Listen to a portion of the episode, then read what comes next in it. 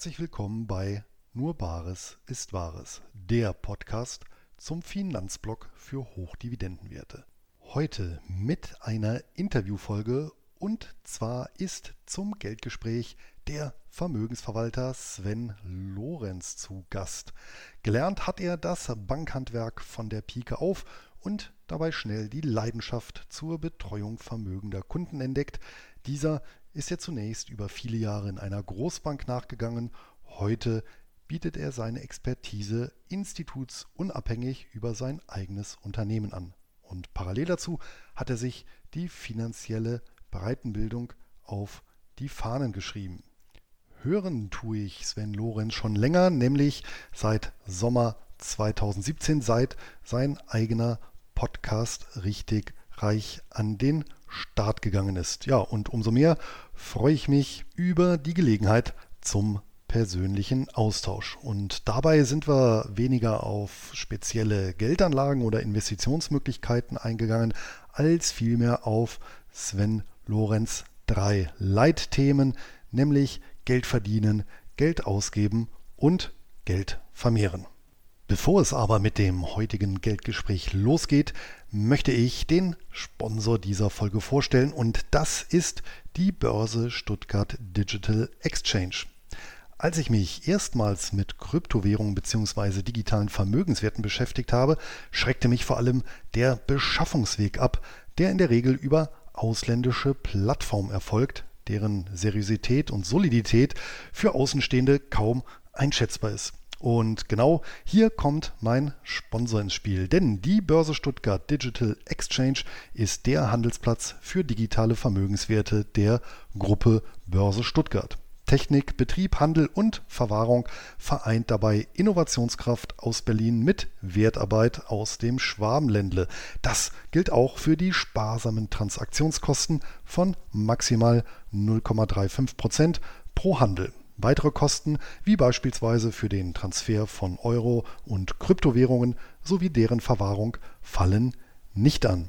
Und für alle Hörer meines Podcasts gibt es ganz unschwäbisch eine Neukundenprämie in Höhe von 25 Euro exklusiv unter bsdex.de-bares Podcast. Die Adresse ist auch nochmal in den Notizen zum Geldgespräch sowie im Blogbeitrag hinterlegt. Und damit gebe ich ab an die heutige Podcast-Folge. Heute bei mir im Geldgespräch zu Gast ein Mann, der das Bankhandwerk von der Pike auf gelernt hat und ja, schnell die Leidenschaft zur Betreuung großer Vermögen entdeckt hat. Und ja, dieser Leidenschaft ist er treu geblieben bis heute, zunächst bei einer Großbank und heute institutsunabhängig mit seinem eigenen Unternehmen.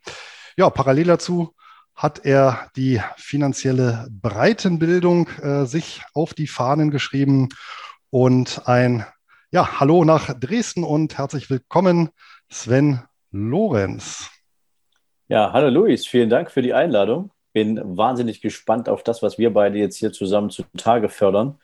Ähm, und ich hoffe natürlich, dass wir für alle Zuschauer, Zuhörer ähm, jetzt hier auch eine Menge praktikables und vor allem umsetzungsfähiges Wissen transportieren können. Das glaube ich schon. Wir haben da eine Menge Datenzahlen, Fakten und natürlich auch äh, ja, Erfahrungswerte. Ne? Und da bringst du ja nun reichlich mit, auch äh, insbesondere von einer sehr interessanten äh, Klientel, nämlich eben vermögenden Kunden. Wir hatten ja noch im Vorgespräch uns unterhalten, wann ich das erste Mal auf dich aufmerksam geworden bin. Und da habe ich nochmal nachrecherchiert. Es war tatsächlich dein Podcast-Auftritt beim äh, Finanz, nee, wie, ähm, beim Vertriebsfunk, so bei Christopher Funk.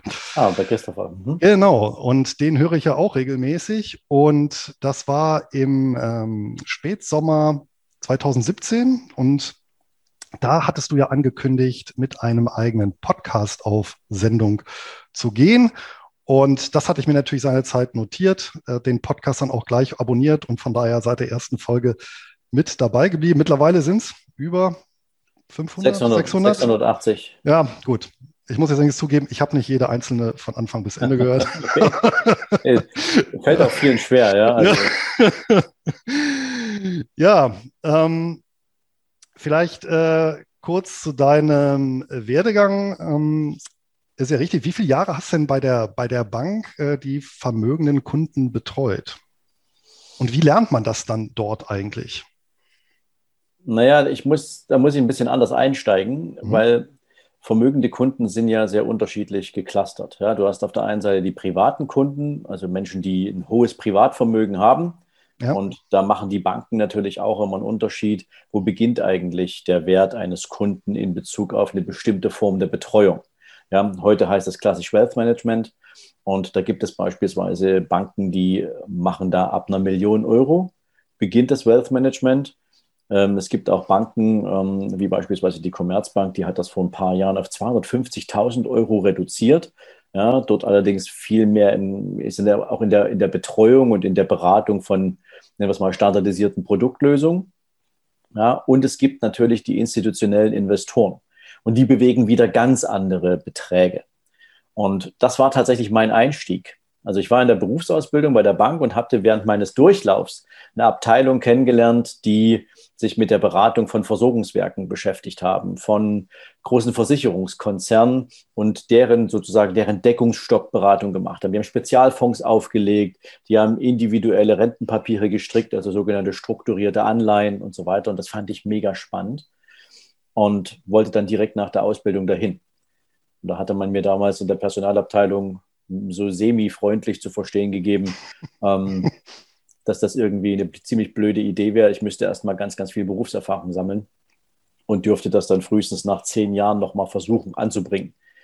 Das war allerdings eine Aussage, mit der konnte ich nicht so arbeiten, weil wenn ich was will, dann will ich das. Und tatsächlich, ohne das jetzt zu lang zu machen, saß ich eine Woche nach Abschluss meiner Ausbildung genau im Nachwuchsprogramm für diese Abteilung und habe dann noch mal ein Jahr lang unglaublich viel Content ähm, und unglaublich viel Ausbildung bekommen hin zu dem Thema, ähm, wie betreust du eigentlich riesige Vermögen?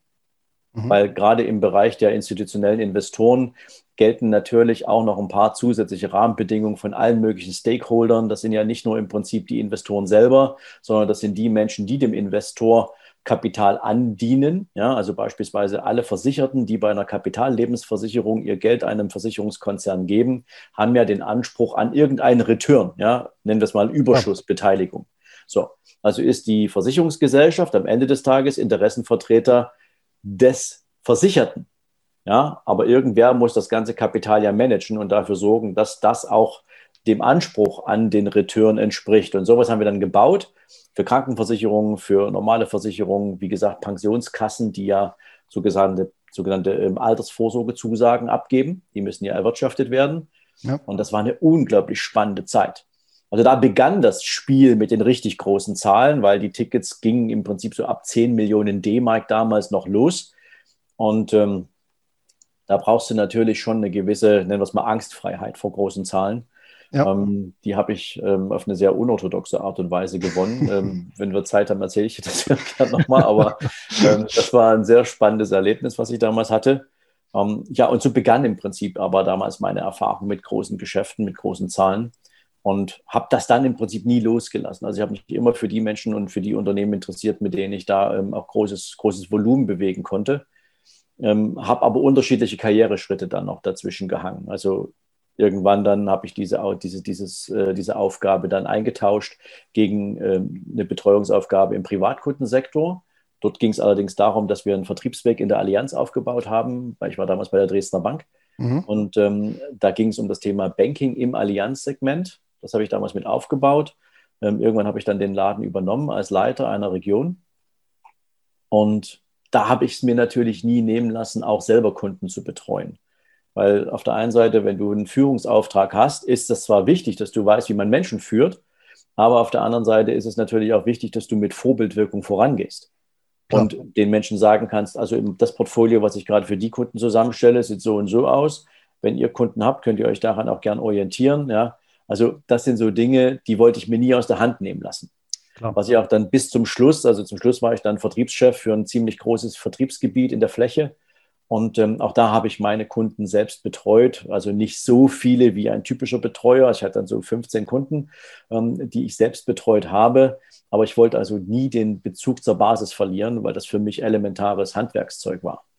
Ja, führen durch Vorbild ist ein mir durchaus wohlvertrauter Grundsatz und ja, äh, wahrscheinlich ewig gültig, ja, was gute Führung angeht. Hm, wann, wann war denn dann ein Sprungbrett von der Bank in die Selbstständigkeit und gab es einen speziellen Anlass oder hat sich das im Laufe der Zeit so rauskristallisiert? Also lass mich mal so sagen, ich habe den Bankjob wirklich geliebt. Und ich mhm. habe auch alle Karriereschritte, die ich in der Bank gemacht habe, die habe ich mir selbst organisiert. Also als ich das Gefühl hatte, es wird Zeit, dass ich eine Führungsaufgabe bekomme, habe ich bei meinem Chef damals eingefordert, dass er mich jetzt mal auf Herz und Nieren prüft und mir dann sagt, was muss ich tun, damit ich diese Aufgabe gewachsen bin und sie dann übernehmen kann. Ja, also nicht führen gab es für mich nicht. Aber ich wollte natürlich vorher alles sozusagen auch mal einmal Status quo haben und was, was fehlt mir noch, um mhm. so eine Aufgabe auszuüben. Und so die ersten zwei Jahre meiner Führungsaufgabe waren wirklich toll. Also ich habe Wachstum, also ich habe mit Wachstum gearbeitet, ich habe Menschen eingestellt. Ähm, das war damals dieser Aus, weitere Aufbau des Allianzvertriebs. Und irgendwann dann, ähm, der, als dann die, die, die Allianz, die Dresdner Bank an die Commerzbank verkauft hat, wurde ich dann ähm, auf eigenen Wunsch hin Mitarbeiter der Commerzbank in einer noch höheren Führungsaufgabe. Und dort begann im Prinzip eigentlich so die Reise zum, ja, zum Ausstieg, wenn man so will. Das habe ich damals nicht geahnt, aber wenn du jedes Jahr in, deinem, in deiner Zielvereinbarung drinstehen hast, wie viele Mitarbeiter du dieses Jahr aus deinem Bestand entfernen musst, mit wie vielen Mitarbeitern du Trennungsgespräche führen musst, wie mhm. sehr du im Prinzip das Portfolio deiner Dienstleistung zusammenschrauben musst ähm, und vor allen Dingen, wie sich auch der Anspruch der Banken grundsätzlich, muss man sagen, durch die Niedrigzinsphase, die sich ja dauerhaft hingezogen hat, hin zu einem provisionslastigen Geschäftsmodell entwickelt hat. Ähm, das war für mich dann irgendwann viel mehr ähm, Interesse am Aktionär oder für den Aktionär als Interesse am Kunden. Und in mhm. meiner Welt ist der Kunde der Mittelpunkt. In meiner Welt ist das, was wir für einen Kunden kreieren können, an Lösungsansätzen für seine Probleme, das, was einem Unternehmen echten Mehrwert verschafft und on the long run auch eine Bindung.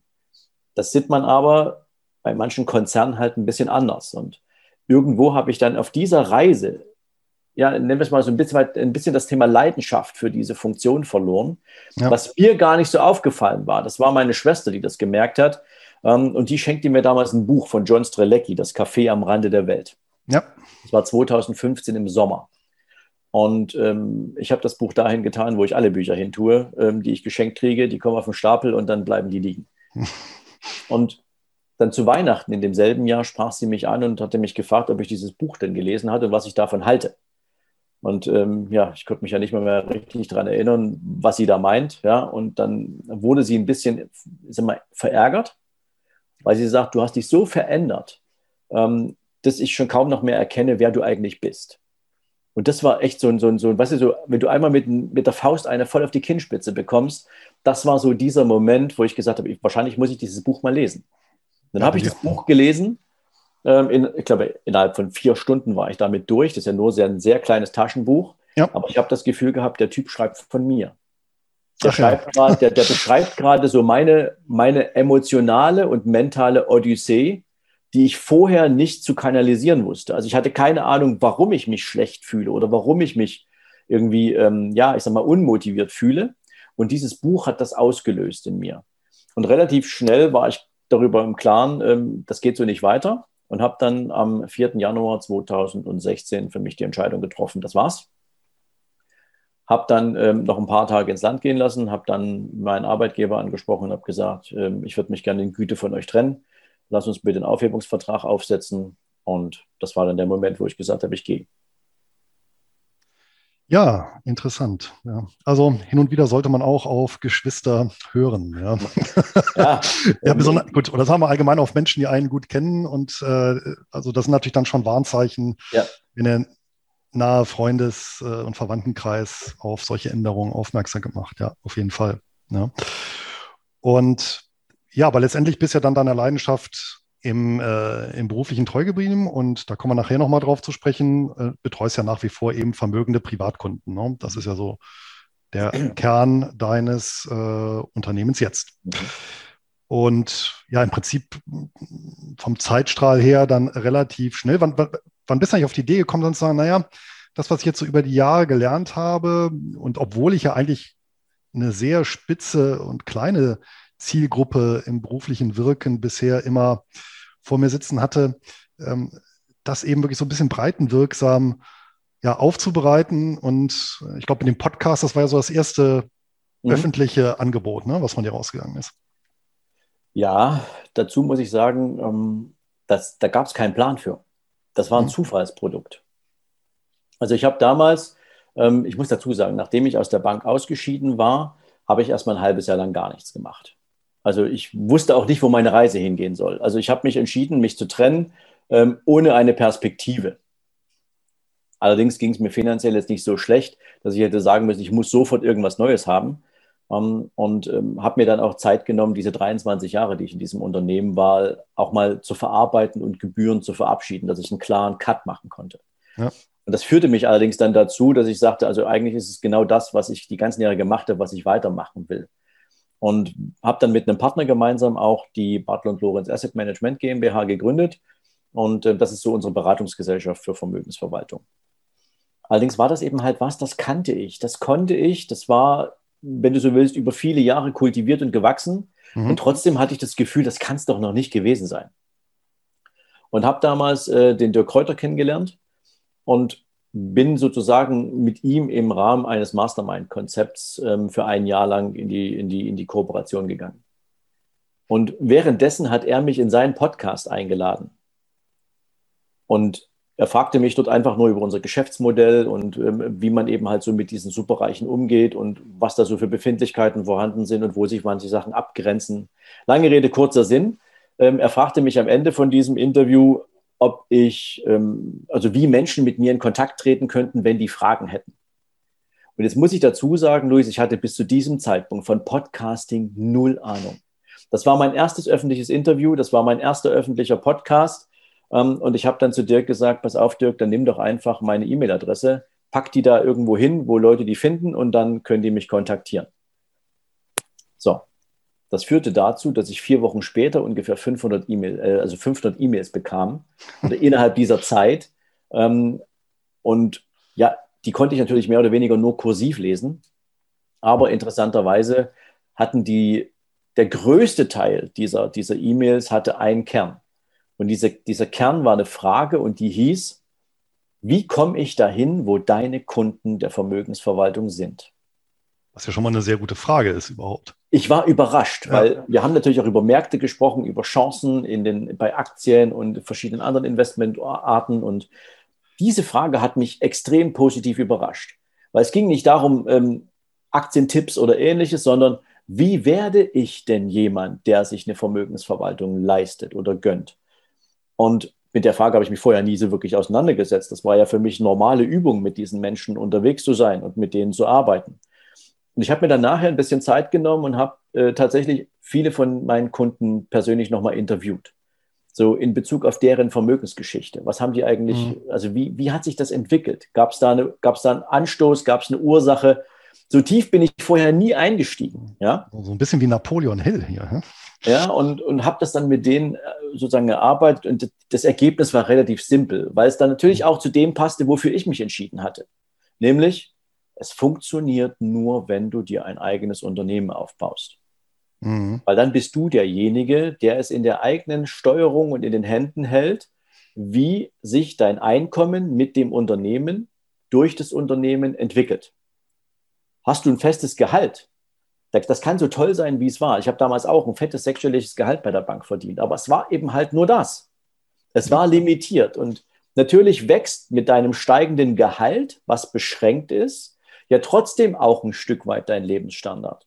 Du sparst dich ja nicht tot, ja, es sei denn, du bist hier so ein Frugalist, ja, der im Prinzip sagt, also ich mache hier, ähm, ich gebe gar kein Geld aus, damit ich mit 40 in Rente gehen kann, aber genauso weiterleben muss, sondern Du gehst ja hin und sagst, okay, ich verdiene jetzt einen Tausender mehr im Monat und mit diesem Tausender mehr im Monat gönne ich mir auch ein bisschen mehr Lifestyle. Mhm. Ich fahre fahr an andere Orte, ich fahre ein anderes Auto, ich baue mir vielleicht ein Haus, was auch immer. Das ist die typische Veränderung, die mit Gehaltssteigerungen bei den meisten Menschen einhergeht. Ja. Nur hast du ein Unternehmen. dann kannst du, wenn du es richtig clever machst, das Unternehmen natürlich auch zu ganz anderen Wachstumsphasen führen im Rahmen von Skalierung und so weiter und so fort. Und dann entstehen andere Vermögen. Und jetzt kommen noch ein paar Elemente dazu, die ich dann auch im Podcast und später in meinem YouTube-Kanal mit verarbeitet habe. Natürlich werden dann noch ein paar andere Entscheidungen getroffen, weil du machst dich nicht selbstständig und bleibst Einzelkaufmann. Ja? Und alles, was du verdienst, da freut sich das Finanzamt über 42 Prozent Beitrag von dir. Hm. Ja? Sondern da werden natürlich auch Geschäftsmodelle, Unternehmenskonstruktionen, Strukturen dahinter gelegt, die es möglich machen, in der Kenntnis, wie Steuern funktionieren, eben auch da maximal zu profitieren und das dann bestimmten Investitionen zuzuführen. Das würde jetzt ein bisschen zu weit führen, aber. Das war am Ende das, die, das, das, das Ergebnis, die Erkenntnis, Menschen brauchen ein Unternehmen, um dieses Gefühl von finanzieller Freiheit nicht nur so zu empfinden, sondern darauf hinzuarbeiten. Mhm. Und dann habe ich gesagt, naja, also ich kann jetzt keine 500 E-Mails am Stück beantworten, will ich auch gar nicht. Aber ich habe gelernt, was ein Podcast für eine Macht hatte ähm, und habe dann gesagt, dann mache ich das über einen Podcast. Und habe dann am, am 4.9.2017 meinen eigenen Podcast gelauncht. Und wie gesagt, du warst ja Hörer der ersten Stunde, du weißt ja, ja wie es begonnen hat. ähm, und ja, mittlerweile sind wir fast vier Jahre später und ähm, unglaublich viel hat sich getan, unglaublich viel hat sich verändert. Ähm, und daraus ist sogar ein zweites Unternehmen entstanden. Ja. Ach ja, ja, sieh mal an. Ja.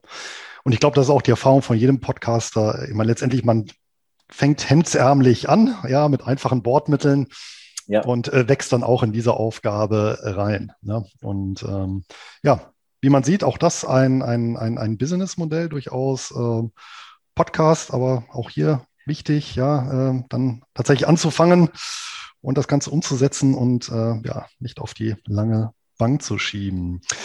Dein Podcast und dein YouTube-Kanal werden wir natürlich hier in den Notizen zum Geldgespräch ähm, verankern. Das heißt, da kann dann jeder das Ganze auch nochmal nachverfolgen und sich durch die über 600 Folgen hören. Da finden sich ja viele Goldstücke mit Sicherheit, ja. Der Podcast selber, der heißt ja richtig reich. Und äh, das hat ja zumindest hat der Begriff ja zwei Seiten. Das eine, ja, ab wann ist denn eine Person richtig reich? Ja, und ähm, die andere Seite ist halt, wie stellt man es denn richtig an, reich zu werden? Zur ersten Frage gibt es natürlich so ein bisschen Statistik und ähm, interessanterweise hätte ich jetzt auch nicht so gedacht. Ja, es gibt ja das sozioökonomische Panel, das ist so eine regelmäßige Wiederholungsbefragung von Privathaushalten. Die wird übrigens schon seit 1984, habe ich gelesen, durchgeführt mhm. durch das Deutsche Institut für Wirtschaftsforschung. Und die haben mal geguckt, da, naja, ab welchem Haushaltsnettoeinkommen ja, gehört man denn zu den zehn reichsten Prozent in Deutschland? Ja, und ab Single, äh, für ein Single ist das ab 300, ab 3.500 Euro monatlich, als Paar ab 5.300 Euro und als Paar mit zwei Kindern ab 7.300 Euro. Da hätte ich tatsächlich gedacht, das wäre mehr. Mhm. Ja. Ähm, was, was, übrigens traurig ist, ja, was, was, was wirklich traurig ist, dass du schon ab diesen Einkommen ähm, als, als, als Vermögen angesehen wirst weil das Top, sagt Top ja, 10 Prozent. Ne? Ja, das dass, dass, die anderen 90 Prozent wesentlich schlechter gestellt sind. Ja? ja. Um, ähm, und da müssen sich viele Menschen ganz viele Fragen stellen. Ja? Also beginnt ja bei der Eigenverantwortung, aber eben auch bei der unternehmerischen Verantwortung als ja. Arbeitgeber etc. Ja? Sehr, sehr spannende Statistik.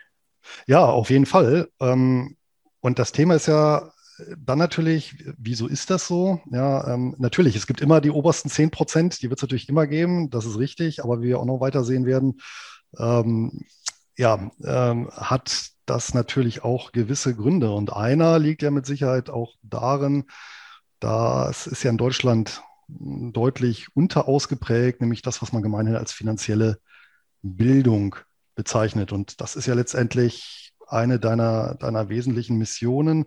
Mhm. Hm, woran machst du denn selber so den, ja, vermutlich im Schnitt dann doch relativ niedrigen Bildungsstand in finanziellen Sachen hierzulande fest? Und, ja. Mhm. Also lass mich mal so sagen, Luis, es gibt eine Vielzahl von Einflussfaktoren da drauf.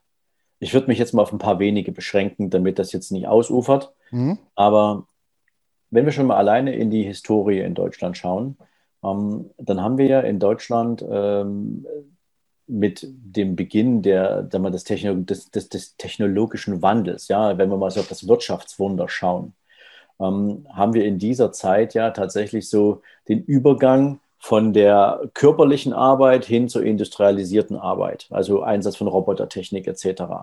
Ja, und das, was früher viele Arbeiter in gleichem Maße gemacht haben, wurde jetzt beschränkt auf ein paar weniger und entweder haben die anderen ihren Arbeitsplatz verloren oder sie wurden in andere Jobs umverteilt. Und das war übrigens auch so die Zeit, in der in Deutschland das Thema Gewerkschaften extrem starken Zulauf hatte. Weil, ähm, warum das in Deutschland so ist, kann ich übrigens nicht erklären, aber das ist ein Fakt. Du musst dir nur mal anschauen, ähm, die politische linke Seite ja, also ich sage jetzt mal die Linke, die SPD, ja, Grüne und all so eine, so eine, so eine Parteien, die in dieser Ecke, sagen wir mal, der Parteienlandschaft zu finden sind. Sie haben in ihrem Wahlprogramm immer so ein zentrales Motto der, der Vermögensumverteilung. Man spricht von ungerechter Vermögensverteilung. Und das sorgt natürlich dafür, dass ein Großteil der Bevölkerung über viele, viele Jahre bis Jahrzehnte konditioniert und geprägt wurde mit diesem Ansatz, Kapital, Vermögen müsste gleich verteilt sein, damit alle in der sozialen Teilhabe ein Stück mehr vom Kuchen haben, unabhängig von der eigenen Leistung, die dazu beiträgt. Und das sorgt natürlich dafür, dass du ein Zielbild brauchtest. Und das Zielfoto waren Menschen, die reich waren. Sie haben sowieso zu viel. Warum geben die nichts ab? Ja, das ging, das führte ja dann so bis zu Exzessen wie Vermögenssteuer und Co wo dann Menschen eben auch Kapital abgezogen haben aus Deutschland oder andere Strukturen gewählt haben, um sich sozusagen und ihre Vermögen zu schützen. Und dieses Thema hat ja dann sozusagen vom gesamten, nennen wir es mal, bevölkerungstechnischen Mindset auch dazu geführt, dass Menschen sich schlecht gefühlt haben, wenn sie mehr Vermögen hatten. Mhm. Also zu streben nach etwas, was vorher verteufelt wurde, wo man sich vielleicht auch in einer großen sozialen Gruppe versammelt hat, das passte mit dem Mindset, ich will mehr haben als andere, nicht zusammen. Das ist ein Fakt. Ein zweiter Fakt ist, dass, und es ist natürlich eine traurige Gewissheit, dass ähm, wir in Deutschland natürlich seit dem Beginn des 20. Jahrhunderts zweimal ähm, Verursacher und ähm, eben auch Verlierer von großen Kriegen waren. Und das hat sich natürlich extrem durchgeschlagen bis auf das eigene, bis auf das eigene Landgebiet. So, und danach hieß es aufbauen. Und wenn ja. du nach dem Zweiten Weltkrieg das Thema Aufbau betrachtet hast, dann ging es ja nicht nur darum, dass du Deutschland wieder aufbaust, sondern eben auch Gesamteuropa. Ja, und weil eben in Deutschland auch zu wenig Menschen vorhanden waren, die an, diesem, an dieser Wirtschaftsleistung beteiligt sein konnten, haben wir natürlich auch Menschen von überall aus Europa reingeholt, Italiener, Griechen. Ja, du kennst diese ganze Geschichte ähm, damals mit Gastarbeitern etc., Türken. Ja, also wir haben ja im Prinzip Menschen hierher geholt, damit wir unsere Wirtschaft überhaupt erstmal wieder nach vorn kriegen. Ja, so der Ostteil von Deutschland, also wo ich auch groß geworden bin, der war praktisch ja ähm, über einen langen Zeitraum, wenn du so willst, auch durch die dortige Besatzungsmacht damals, wenn du so willst, wirtschaftlich ausgeblutet. Ja, da wurden ja ganze Fabriken bei uns abgebaut und wurden in andere Länder sozusagen geschafft. Das hat ja keiner mehr so richtig auf dem Schirm, wie sich die DDR damals entwickelt hat. Aber auch das ist nach der Wiedervereinigung ja ein Thema geworden. Ja, also warum hat sich der Osten Deutschlands wirtschaftlich nicht so entwickelt wie in anderen, wie, wie, wie im Westen beispielsweise. So, und hier kam es dazu, dass die Attitüde der Menschen natürlich nicht auf, auf Vermögensaufbau ausgerichtet war. Nach dem Krieg ging es um ganz andere Themen. Da ging es darum, dass du mal wieder normales Essen auf dem Tisch hast, dass du ein vernünftiges mhm. Dach über dem Kopf hast. Da ging es noch nicht mal darum, dass du ein Auto brauchst oder von A nach B kommst. Da war dir ein Fahrrad, ein altes Fahrrad, völlig ausreichend. Wie viele Jahre hat es gedauert, um überhaupt erstmal dieses Land wieder mit einer Infrastruktur zu versorgen. Da ist der Gedanke an Vermögensentwicklung und Vermögensaufbau auch im politischen System überhaupt nicht angelegt. So, jetzt. Aber relativ, ja? relativ frühzeitig, ich meine schon in den, also spätestens in den 60er Jahren war erst Erhard von der CDU und später auch Leber von der SPD äh, schon sehr, sehr hinterher, tatsächlich auch ähm, breite unternehmerische Beteiligung in Arbeitnehmerhand zu forcieren. Ja, also gibt es von beiden äh, bekannte Aufsätze.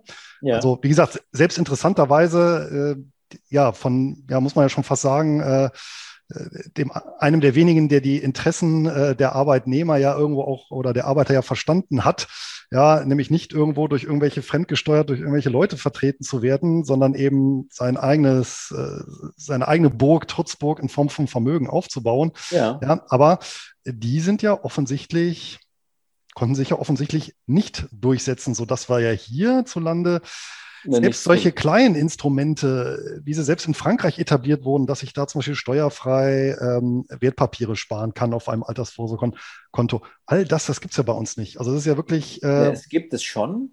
Ja, also alleine schon im Prinzip der Einzug der Belegschaftsaktien hat ja ähm, einen großen Aus, eine große Auswirkung gehabt. Das Interessante ist eben halt nur, weißt du, du hast als Mitarbeiter eines Unternehmens hast du deine Belegschaftsaktien bekommen ähm, und so, weißt du, so hinter einem, hinter einem nebulösen Vorhang konntest du dir vorstellen, was es bedeutet, eine Korrelation zu sehen zwischen mhm. dem Einfluss deiner Arbeit und dem unternehmerischen Erfolg.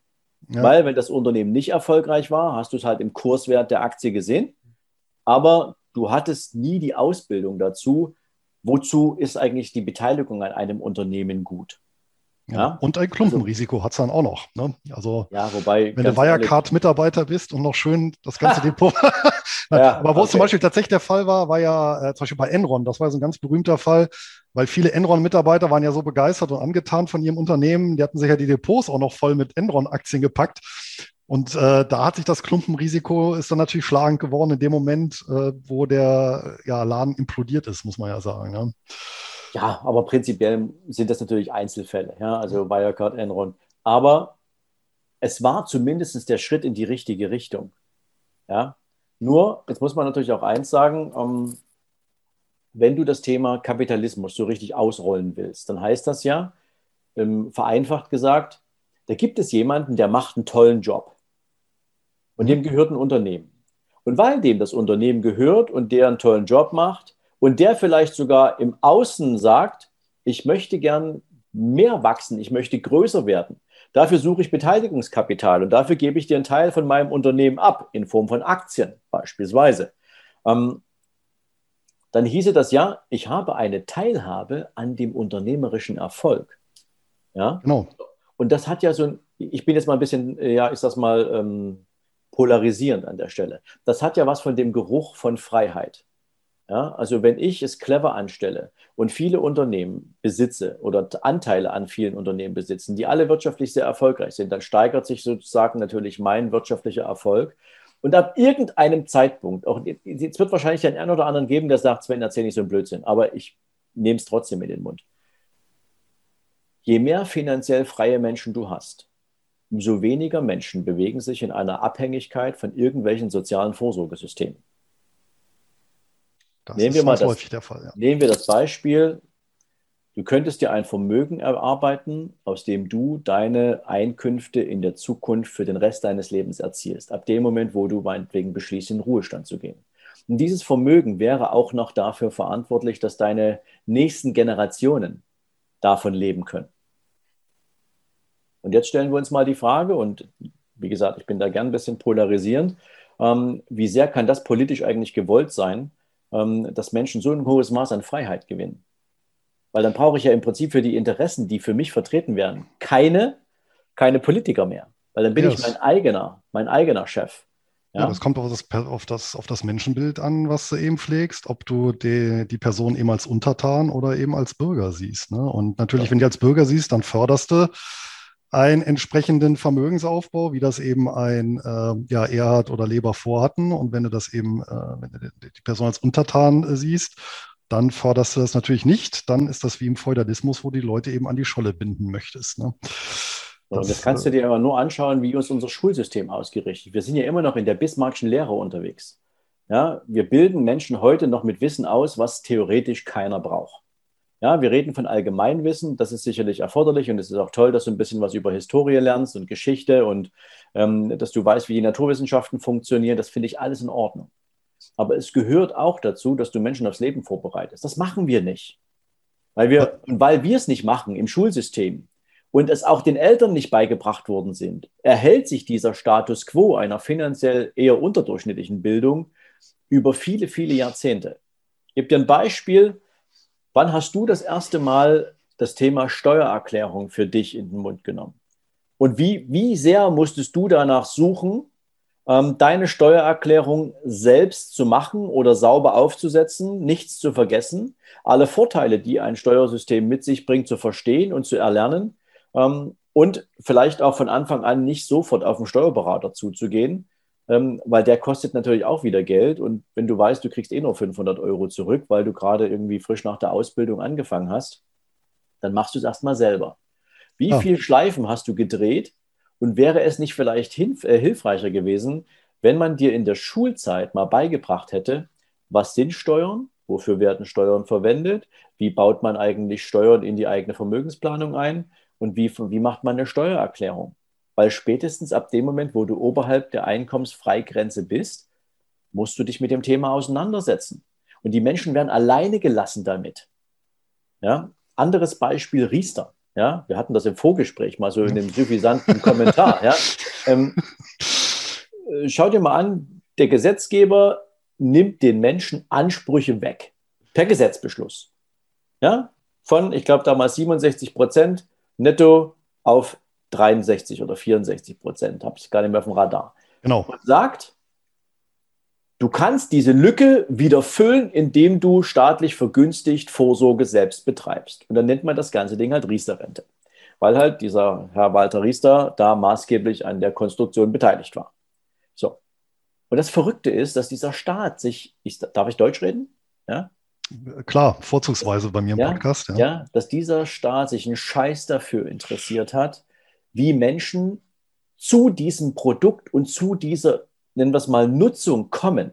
Sie haben einfach eins gemacht. Sie haben einen Beschluss gefasst, sie haben ein, ein Budget festgelegt als, nennen wir es mal, als, als, als, als ähm, Zuschuss für dieses Riester-Produkt, haben aber die Konstruktion einer Produktlandschaft und die gesamte Antragsstrecke den Versicherungsgesellschaften überlassen. Und haben gesagt, die Privatwirtschaft muss das Produkt schaffen. Wir schaffen nur den gesetzlichen Rahmen. Und auch die Aufklärungsarbeit dafür wurde dem privaten Sektor überlassen. Man hat sich mal mit einem Zeitungsartikel irgendwie über den Beschluss geäußert, aber dass jeder Mensch, auch von der Schule an, ja, eine Möglichkeit bekommen hätte zu wissen, wie eigentlich unser Altersvorsorgesystem funktioniert und was darin für Erfordernisse auf jeden zukommen, der entweder Arbeitnehmer ist oder der sich mal als Arbeitgeber etablieren möchte, der ein eigenes Unternehmen gründen möchte. Ähm, was das bedeutet und wie man sich darauf vorbereitet. Null, niente, keine Information. Geschweige denn, ja, und ich gebe dir mal ein krasses Beispiel zum Thema finanzielle Bildung. Mein Sohn war in der neunten Klasse und kam eines Tages nach Hause und sagte mir, Papa, du glaubst gar nicht, was wir heute gemacht haben. Ich sage, ne, erzähl mal. Wir haben heute in der Schule im Ethikunterricht einen Hartz-IV-Antrag ausgefüllt. Ich sage, okay, ähm, was war die Alternative? Ja, keine Alternative. Ich sage, wie jetzt? Also, ihr habt nur einen Hartz-IV-Antrag ausgefüllt. Ja, haben wir. So, dann bin ich in die Schule gefahren habe die Lehrerin gefragt, was so das Motiv dahinter ist. Ja, so nach dem Motto, also ja, Verständnis für, für Menschen, die im Prinzip jetzt weniger Vermögen haben, Menschen, die kein Einkommen haben, Menschen, die von der sozialen Teilhabe abgeschnitten sind, die müssen halt sowas ausfüllen. Verständnis erzeugen. Ich sage, naja, aber wäre es nicht mal nett, wenn man so einen jungen Menschen in der Schule auch einen Gewerbeantrag in die Hand drückt? und sagt, das wäre übrigens die andere Seite der Medaille, sich selbst für das eigene Vermögen ja. zu, investieren, also zu interessieren und einen Aufbau von Wertschöpfung. Ja, da gab es dann gar keine Antwort mehr dafür. Aber vielleicht wäre ein Gewerbeantrag wieder zu kompliziert gewesen. Ja, genau. Ne? Das, äh, das wäre jetzt das Argument, was ich von der Schule erwartet hätte. Ja. Weißt du? aber, aber überleg mal bitte, in was für einer Konstruktion sowas funktioniert. Ich meine, ich unterstelle jetzt nicht, dass das in allen Schulen in Deutschland zum Ethikunterricht gehört. Ja? Aber das ist, das war für mich so die Spitze, wo ich so gedacht habe, also. Nee, es passt halt schon ein Stück weit ins Raster. Ne? Und ähm, wo du das jetzt auch gerade hier mit der Riester-Rente gesagt hast, ich meine, wir haben ja so drei Finanzfetische, die die deutsche Finanzlandschaft durchziehen. Und da hat sich dann eben die Riester-Rente schön auch eingegliedert. Und das ist zum einen das Thema Sicherheit, zum anderen das Thema Garantie und zum dritten das Thema Steuerersparnis. Ne? Und äh, das ist ja so ganz, ganz maßgeblich prägend. Und alles, was ja irgendwo von einem oder mehreren Sachen abweicht, das ist ja dann, mm, ja, hat ja schon so, so, so einen gewissen Ruf, dann vielleicht nicht ganz so geeignet zu sein, um eben Vermögen aufzubauen. Und dann schneiden sich natürlich auch sehr viele Menschen automatisch ja, ab von ja, eben beispielsweise Produktivkapital wie beispielsweise Aktien. Ne? Das ist ja dann die, die Kehrseite auch der Medaille. Ne? So ist es. Und ja. ähm, ich weiß nicht, weißt du, wie hoch, ähm, also nach der jüngsten Erhebung, die ich jetzt dazu gefunden habe, der Anteil der Haushalte ist, die überhaupt Aktien besitzen? Also ich glaube, mich zu erinnern, dass wir in der Spitze 2019, glaube ich, ähm, dreieinhalb Millionen Aktionäre in Deutschland hatten. Aber ja. overall. Das heißt ja. also inklusive aller auch Betriebs, also hier so, so, so, so, ähm, na, sag schon, wie wir es vorhin gerade hatten, also wenn du Belegschaftsaktien hältst, ohne dass du dich bewusst für ein Aktienportfolio entschieden hast, ja. weil es halt Teil deiner Vergütung ist, ähm, all das inkludiert irgendwie dreieinhalb Millionen Aktionäre. Ja. Ich habe mal bei der Deutschen Bundesbank nachgeguckt. Die erheben mhm. ja regelmäßig äh, oder führen regelmäßig durch eine sogenannte Vermögensbefragung. Die letzte, die veröffentlicht wurde, war aus dem Jahr 2017. Und das ist eigentlich ganz interessant. Ähm, 11 Prozent der Haushalte, das heißt ja nicht 11 Prozent der Personen, ne, sondern es waren mhm. Haushalte, gezählt wurden dann äh, eben der Haushalt als Ganzes. Ja, und wenn eben in dem Haushalt, kann ja sein, drei Erwachsene wohnten und einer davon Aktien hatte, reichte das, dass der Haushalt eben Aktien hatte. 11 Prozent der Haushalte hatten Aktien und 16 Prozent der Haushalte Voranteile, wobei da die Überlappung äh, mutmaßlich sehr, sehr hoch ist. Und ähm, interessant in dem Zusammenhang war auch der Median, also das Medianvermögen ja, was in Aktien gebunden war und in Fondsanteilen. Das war einmal ähm, bei Aktien 9.900 und bei Fondsanteilen 12.900 Euro. Also schon ein Stück weit, ja, der Tropfen auf dem heißen Stein. Ähm, Versicherungsprodukte zur Vorsorge hatten sehr viele und da betrug das äh, drin gebundene Medianvermögen ja, 15.400 Euro. Ja, und dann kamen natürlich so ein paar ganz nette äh, was ist nette? Also statistische Effekte wie zum Beispiel, das ist ja auch dir vermutlich äh, geläufig, dass eben im Ostteil des Landes der Aktienbesitz weniger verbreitet ist als im Westen. Bei Jungen weniger als bei Alten. Das hat mich dann doch ein bisschen gewundert. Vielleicht kippt der Trend auch demnächst, kann man auch nochmal gleich drüber sprechen. Und ähm, interessanterweise Immobilieneigentümer haben mehr Wertpapiervermögen, ähm, also prozentual und in, in Summe als Mieter.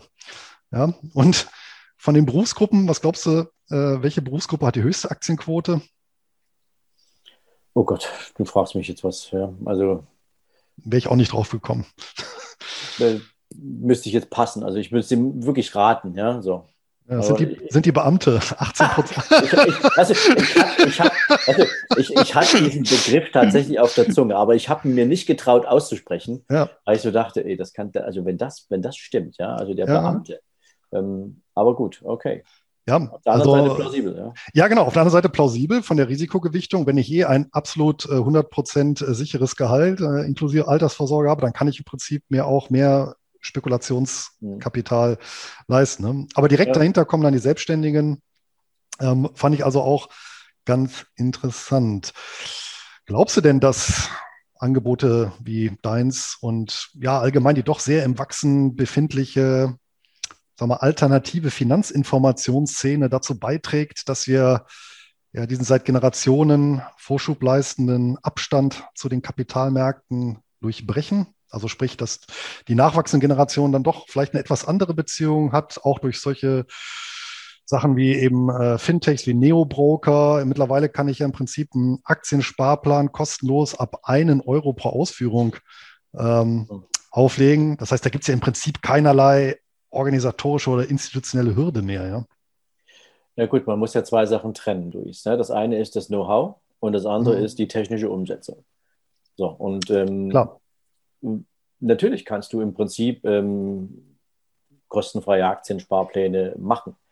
Wo kommst du denn hin, wenn du ein Euro pro Monat kostenfrei sparst? Ja? Also selbst wenn du, wenn du 100 Euro im Monat oder 500 Euro im Monat kostenfrei sparst, wirst du finanzielle Freiheit nie erleben. Das ist übrigens so dieses Thema Bottom-up-Ansatz. Und nach dem funktionieren übrigens 99 Prozent der meisten Men äh, der Menschen. Ja? So. Und zwar, ich gucke mal an, was ich mit der Betrachtung einer sogenannten Einkommensbilanz, nämlich was habe ich an Überschuss, hoffentlich zumindest, wenn es ein Defizit ist, wird es schon mal ziemlich übel. Ja, aber was habe ich am Ende eines Monats für einen Überschuss nach, Eingaben, äh, nach Einnahmen und Ausgaben? Und jetzt nehme ich das Kapital und muss nochmal entscheiden, ist dieser Betrag attraktiv genug, um damit eine monatliche Besparung anzustreben. Für manche sind 50 Euro im Monat Überschuss nicht mehr als ein Dinner for One. Einmal. Ja? So, und für andere wiederum ist das ein großer Betrag. Also die individuelle Wahrnehmung des Wertes ist natürlich einerseits entscheidend. So, aber dann läuft es ja darauf hinaus, ich spare jeden Monat Betrag X, lass uns mal so sagen, und dann gucke ich mal, was daraus wird.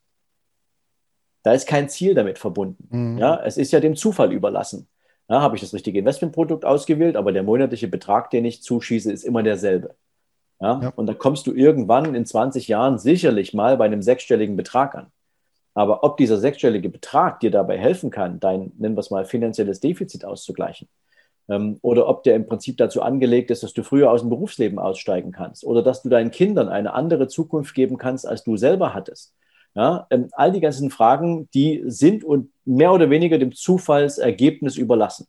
Ja, die Statistik sagt ja auch, du brauchst dein Geld immer dann, wenn die Aktienmärkte im Keller sind. Ja, also das ist ja auch so ein Thema.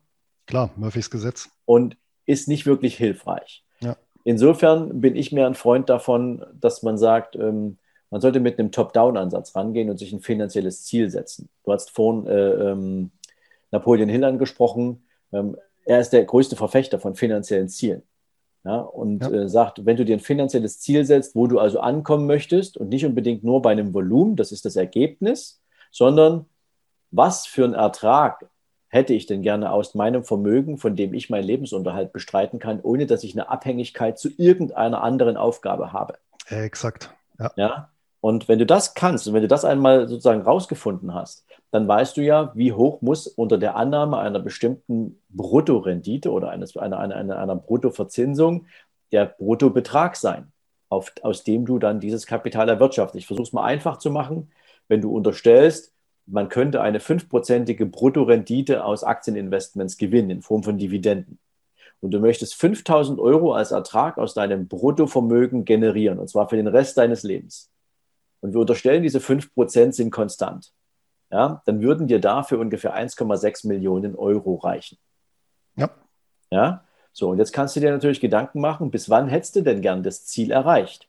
Und wie viel müsstest du dann jetzt, basierend auf dem aktuell vorhandenen Vermögen, monatlich netto zur Seite legen, damit du diese 1,6 Millionen als Grundvermögen auch erreichen kannst? Und mit welcher Strategie? Ja, wie organisiere ich mir das? Das sind die Grundfragen, die man sich beantworten muss. Mhm. Da kommst du dann tatsächlich schon mal hin in diese Richtung. Und ansonsten glaube ich, ist es viel, viel wichtiger zu verstehen, wie die Märkte funktionieren. Ja, also wie funktioniert eigentlich ein erfolgreiches Unternehmen? An welchen Kennzahlen mache ich denn sowas fest?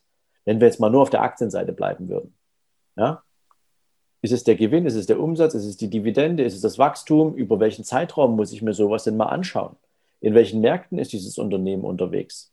Ähm, wo habe ich ähm, Einflussfaktoren von links oder rechts, politisch, geografisch? Ja, vielleicht auch, ich sag's mal, ähm, in Bezug auf die Erderwärmung oder sonstiges. Ja, gibt es tausend Einflussfaktoren. Wenn ich das nicht weiß, wie soll ich mich bewusst für eine Aktie entscheiden? Wie soll ich das machen? Ich brauche Know-how dafür. Und deswegen glaube ich, ist es erforderlich, dass Menschen, bevor sie eine Entscheidung für ein Investment treffen, lernen müssen und sollen, wie das funktioniert. Und dann werden wir diesen Impact haben. Und dafür stehe ich auch jeden Tag auf. Ja, weil ich das nicht loslassen will, dieses Thema, Menschen in die Verantwortung für ihre Entscheidung vorzubereiten. Ja. Ähm, ein wichtiger Punkt, den du gesagt hast, Sven, den hatten wir also jetzt mittlerweile ja zweimal, ähm, ist ja die entscheidende Frage, wie wahrscheinlich ist es überhaupt tatsächlich, dass ich mit einem durchschnittlichen Gehalt besagte finanzielle Ziele, solange sie jetzt halbwegs ambitioniert sind, überhaupt erreiche? Und da sind wir ja beim, beim nächsten Punkt, wo ich ja auch immer so ein bisschen, bisschen gucke, wenn ich mal so an unsere Elterngeneration denke. Mhm. Also jetzt zumindest im Westteil der Republik. Ähm, ich meine, da war Standard ein Gehalt, ja. Trotzdem haben es die Familien geschafft, Immobilie zu finanzieren, ähm, regelmäßig in Urlaub zu fahren und noch was beiseite zu legen und dazu noch dann ähm, die Kinder großzuziehen. Wenn ich mal heute, und ich meine, du bist ja selber auch Arbeitgeber, dann kennst du ja die Zahlen, ja, äh, reinschaue, ähm, ich habe mal nachgeguckt beim Statistischen Bundesamt jetzt für 2019 das Mediangehalt in Deutschland. Ne, also Medien heißt ja genau der, die Mittelperson, das heißt exakt 50 Prozent aller ähm, Arbeitnehmer bekommen äh, weniger und äh, die Hälfte bekommen mehr, ist ein bisschen aussagekräftiger als der Durchschnitt. Das lag 2019, da war ich auch ein bisschen überrascht. Gut, wobei da kommt natürlich auch Teilzeit und alles mit rein, aber bei 2930 Euro mhm. Mediangehalt. Also natürlich jetzt auch nicht die Welt. Krass wird es aber, wenn wir uns natürlich vor Augen führen, dass die Arbeitgeberbelastung ja schon viel, viel höher ist, ja, weil, das weißt ja, dann kommt ja der Anteil des Arbeitgebers an der Sozialversicherung und dann kommen irgendwelche Berufsgenossenschaft, Umlagen und so weiter und so fort. Da liege ich schon mal bei über 3500 Euro. Mhm. Ja, und beim Arbeitnehmer selber, Steuerklasse 1 ohne Kirchensteuer, kommen an 1600, 1960 Euro. Das heißt, das haben wir so ein 56 Prozent von dem, was er eigentlich den Arbeitgeber kostet. Also quasi gut die Hälfte Schwund ja, ist ähm, dort unterwegs, ja, was sich dann in die entsprechenden äh, Kassen aufgelöst hat. Ähm, dazu kommt ja noch dann, wenn ich das Geld ja ausgezahlt bekomme, ich muss so Sachen äh, wie die unsägliche äh, Fernsehsteuer bezahlen, ja, aufgrund der Tatsache, dass ich existiere und wohne, ja. Mhm. Solche Sachen wie Schornsteinfeger und dann natürlich die indirekten Steuern auf Konsumausgaben, ja, Mehrwertsteuer, Mineralölsteuer, Tabaksteuer, wenn ich rauche, Schaumweinsteuer, obwohl die kaiserliche Kriegsmarine längst auf dem Boden der Nordsee irgendwo liegt, ja, Kaffeesteuer, ja, also da kommt ja, da kommt ja auch nochmal ein ganzer Rattenschwanz hinterher und da kann man sich überlegen, ja, wohnen muss ich ja auch noch irgendwo, das ist dann steuerfrei, die Miete, ja, aber ja, selbst wenn ich das mal aufteile, ähm, da bleibt ja dann tatsächlich von so einem Medianeinkommen nicht mehr so richtig viel über, selbst wenn ich ja da Abstriche mache, was ich wirklich dann anlegen kann, oder? Ja. ja. Das ist ein trauriger Fakt. Ja.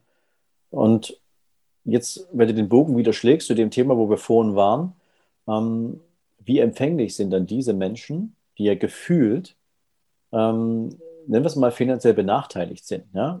ohne dass sie jetzt, wir, wir, nehmen jetzt mal ein Thema raus, nämlich die Bewertung der eigenen Leistung und die, die Bewertung der eigenen Arbeit im Kontext mhm. von Geld. Ja. ja. weil das ist ja für den Arbeitnehmer total schwer, die eigene Leistung finanziell einzuwerten. Ja?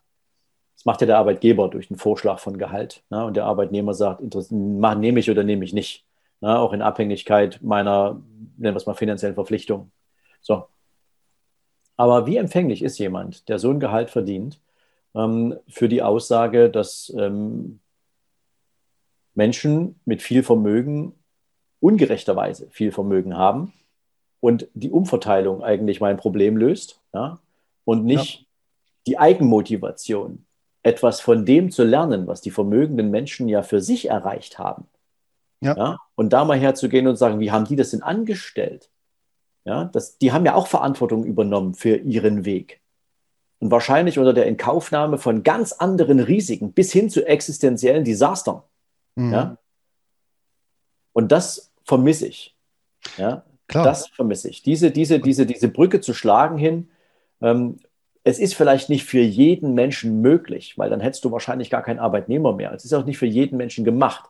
Die Frage ist aber eben halt, mit welcher Brille der Bewertung ja, schaue ich denn auf den Aufbau von Vermögen bei Menschen, die es geschafft haben, versus meinen eigenen Möglichkeiten und wie sehr werde ich von dritter Seite oder eben durch mich selbst dazu motiviert, einen ähnlichen Weg einzuschlagen. Das stimmt. Und was mir jetzt, wo du es gesagt hast, äh, auch noch mal eingefallen ist, ich meine, natürlich, wenn ich, ich, ich kann ja auch Medianeinkommensbezieher dann verstehen, die sich dann für solche mittel- bis langfristig natürlich fatal auswirkende Instrumente wie eine Mietpreisbremse einsetzen. Ja, wenn ich eben einen Großteil meines, ähm, ja, meines Einkommens für Miete ausgeben muss, ja, dass ich äh, dann natürlich auch eine Politik an der Politik nicht abgeneigt bin, die sagt, naja, wir hauen da eine Bremse rein.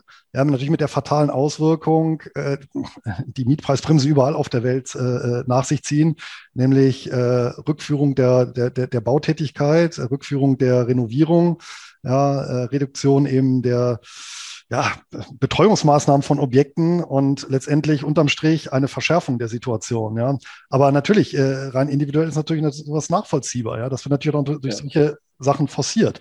Und dass ich dann mhm. natürlich wiederum auch keine Lust habe, irgendwie Immobilienbesitz zu erwerben, klar. Ja, und, und Luis, mal ganz ehrlich, der Markt reguliert sich immer selbst. Wir brauchen theoretisch keinen Regulator. Der Markt reguliert sich selbst. Ich kann als Vermieter meine Miete nur so lange erhöhen, bis die Mieter aufhören, dafür eine Bereitschaft zu zeigen. Wenn ich den Preis, können, wenn ich den Preis nicht mehr durchkriege, dann sitze ich auf meinem Leerstand.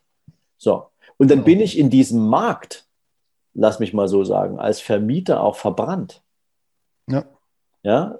Wenn ich im Prinzip einmal übertreibe, ja, dann will da bei mir keiner mehr wohnen. Ne? Dann kriege ich, weißt du, und heute reden wir ja von Bewertungsmöglichkeiten ohne Ende.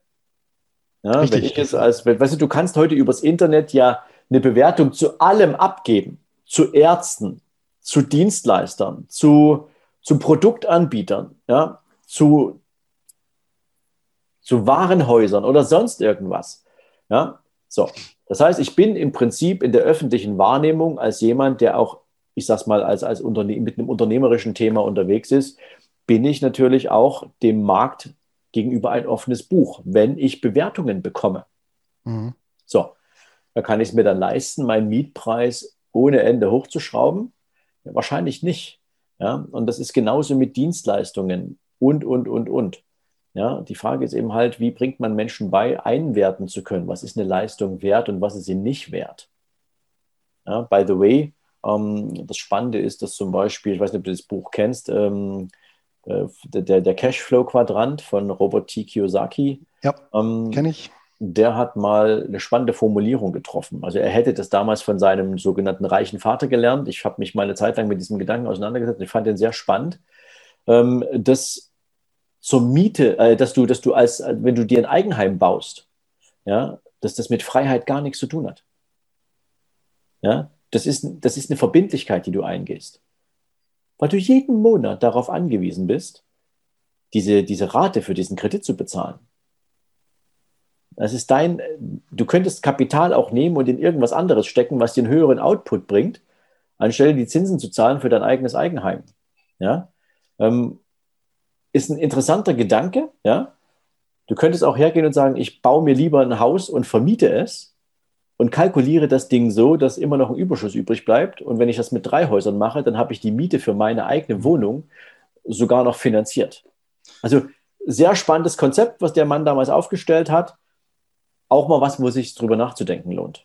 Ja, ich sag mal, äh, zumindest ähm, in dem Fall, und, und das ist ja so ein Punkt natürlich auch, äh, da sind wir vielleicht auch bei, bei, beim Thema Ausgaben, dass natürlich sehr viele Immobilienkäufer letztendlich mh, mm, nach einem Liebhaberobjekt zum Wohnen gucken und nicht nach einem, ja, ich sag mal, ökonomisch zweckmäßigen. Ja? Also wenn ich natürlich dieses, der äh, Gerald Hörhahn nennt das ja so schön, das Eigenheim in der Pampa, mhm. ja, was ich natürlich dann vielleicht überdimensioniert äh, baue, ja, nach, nach neuesten Standards, aber wo dann in 20 Jahren absehbar keine Nachfrage mehr ist, das ist natürlich dann ein, ein Renditegrab, ja, ohne Zweifel. Ja. ja das äh, äh, glaube ich, dass äh, da, da kann man sich auf jeden Fall drauf einigen, ja. Ähm, uh, nur das ist halt eben sehr häufig ja der Fall so, ja. ja dass, dass ich eben nicht schaue, naja, äh, wenn ich schon was kaufe, wie ist ein möglicher Wiederverkauf?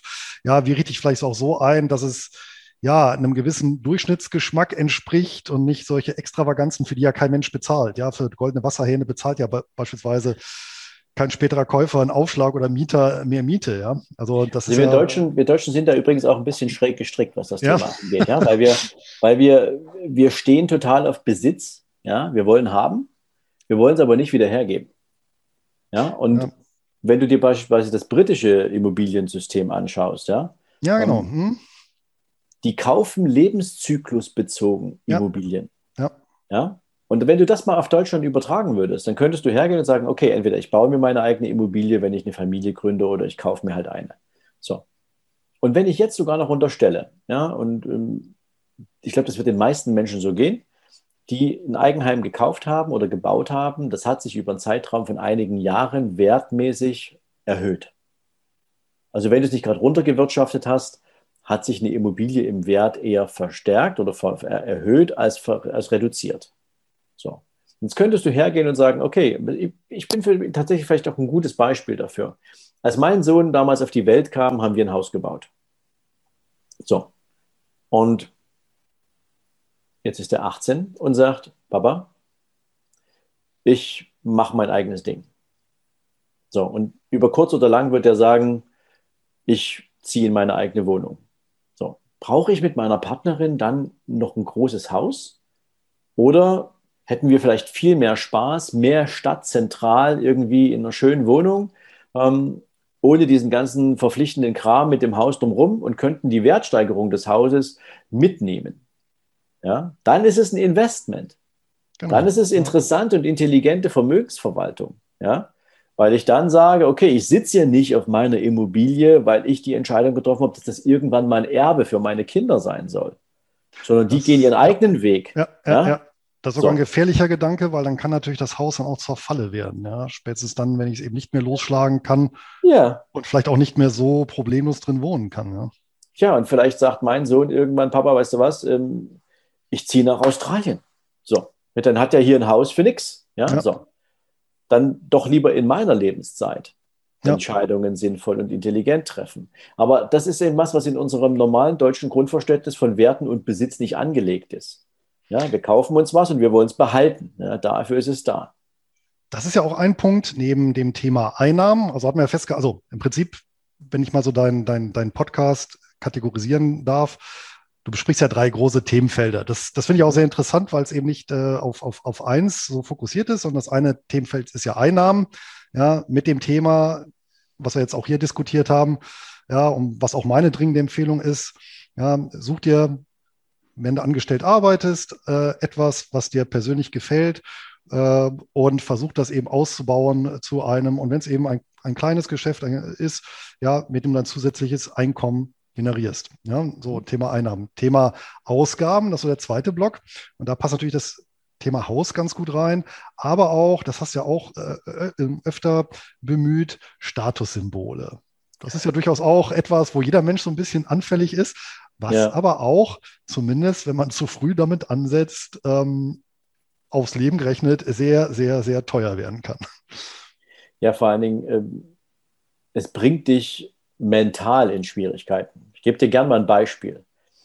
Als ich meine Ausbildung beendet hatte, da war ich irgendwie 24, weil es war meine zweite Berufsausbildung. Also ich habe insgesamt acht Jahre Berufsausbildung gemacht, früher Mechaniker und dann zwischen Bundeswehr und dann nochmal bei der Bank.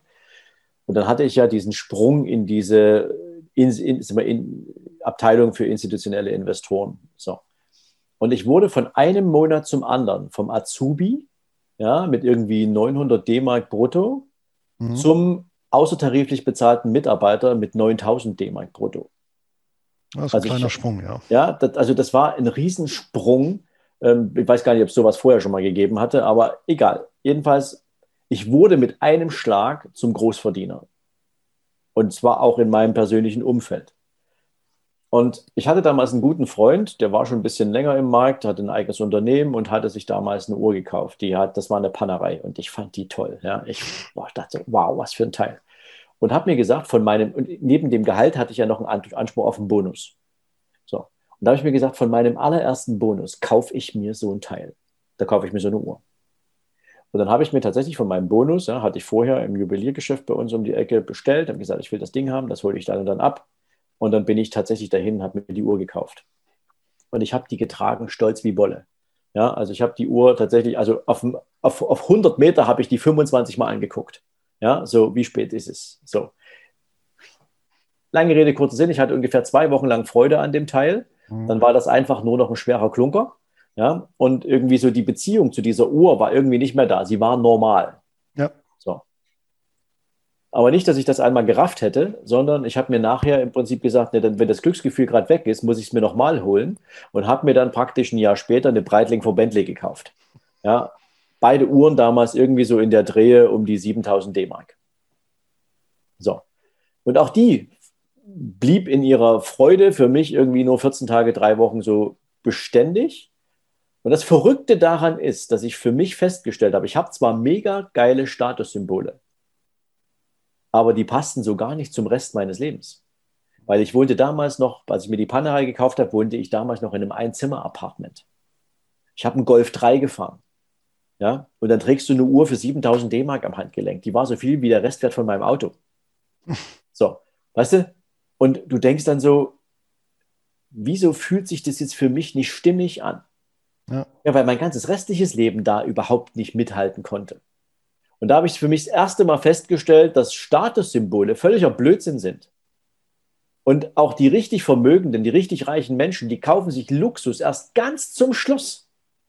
Während sich viele Menschen immer noch, und ich damals auch, versucht haben, über Statussymbole zu definieren.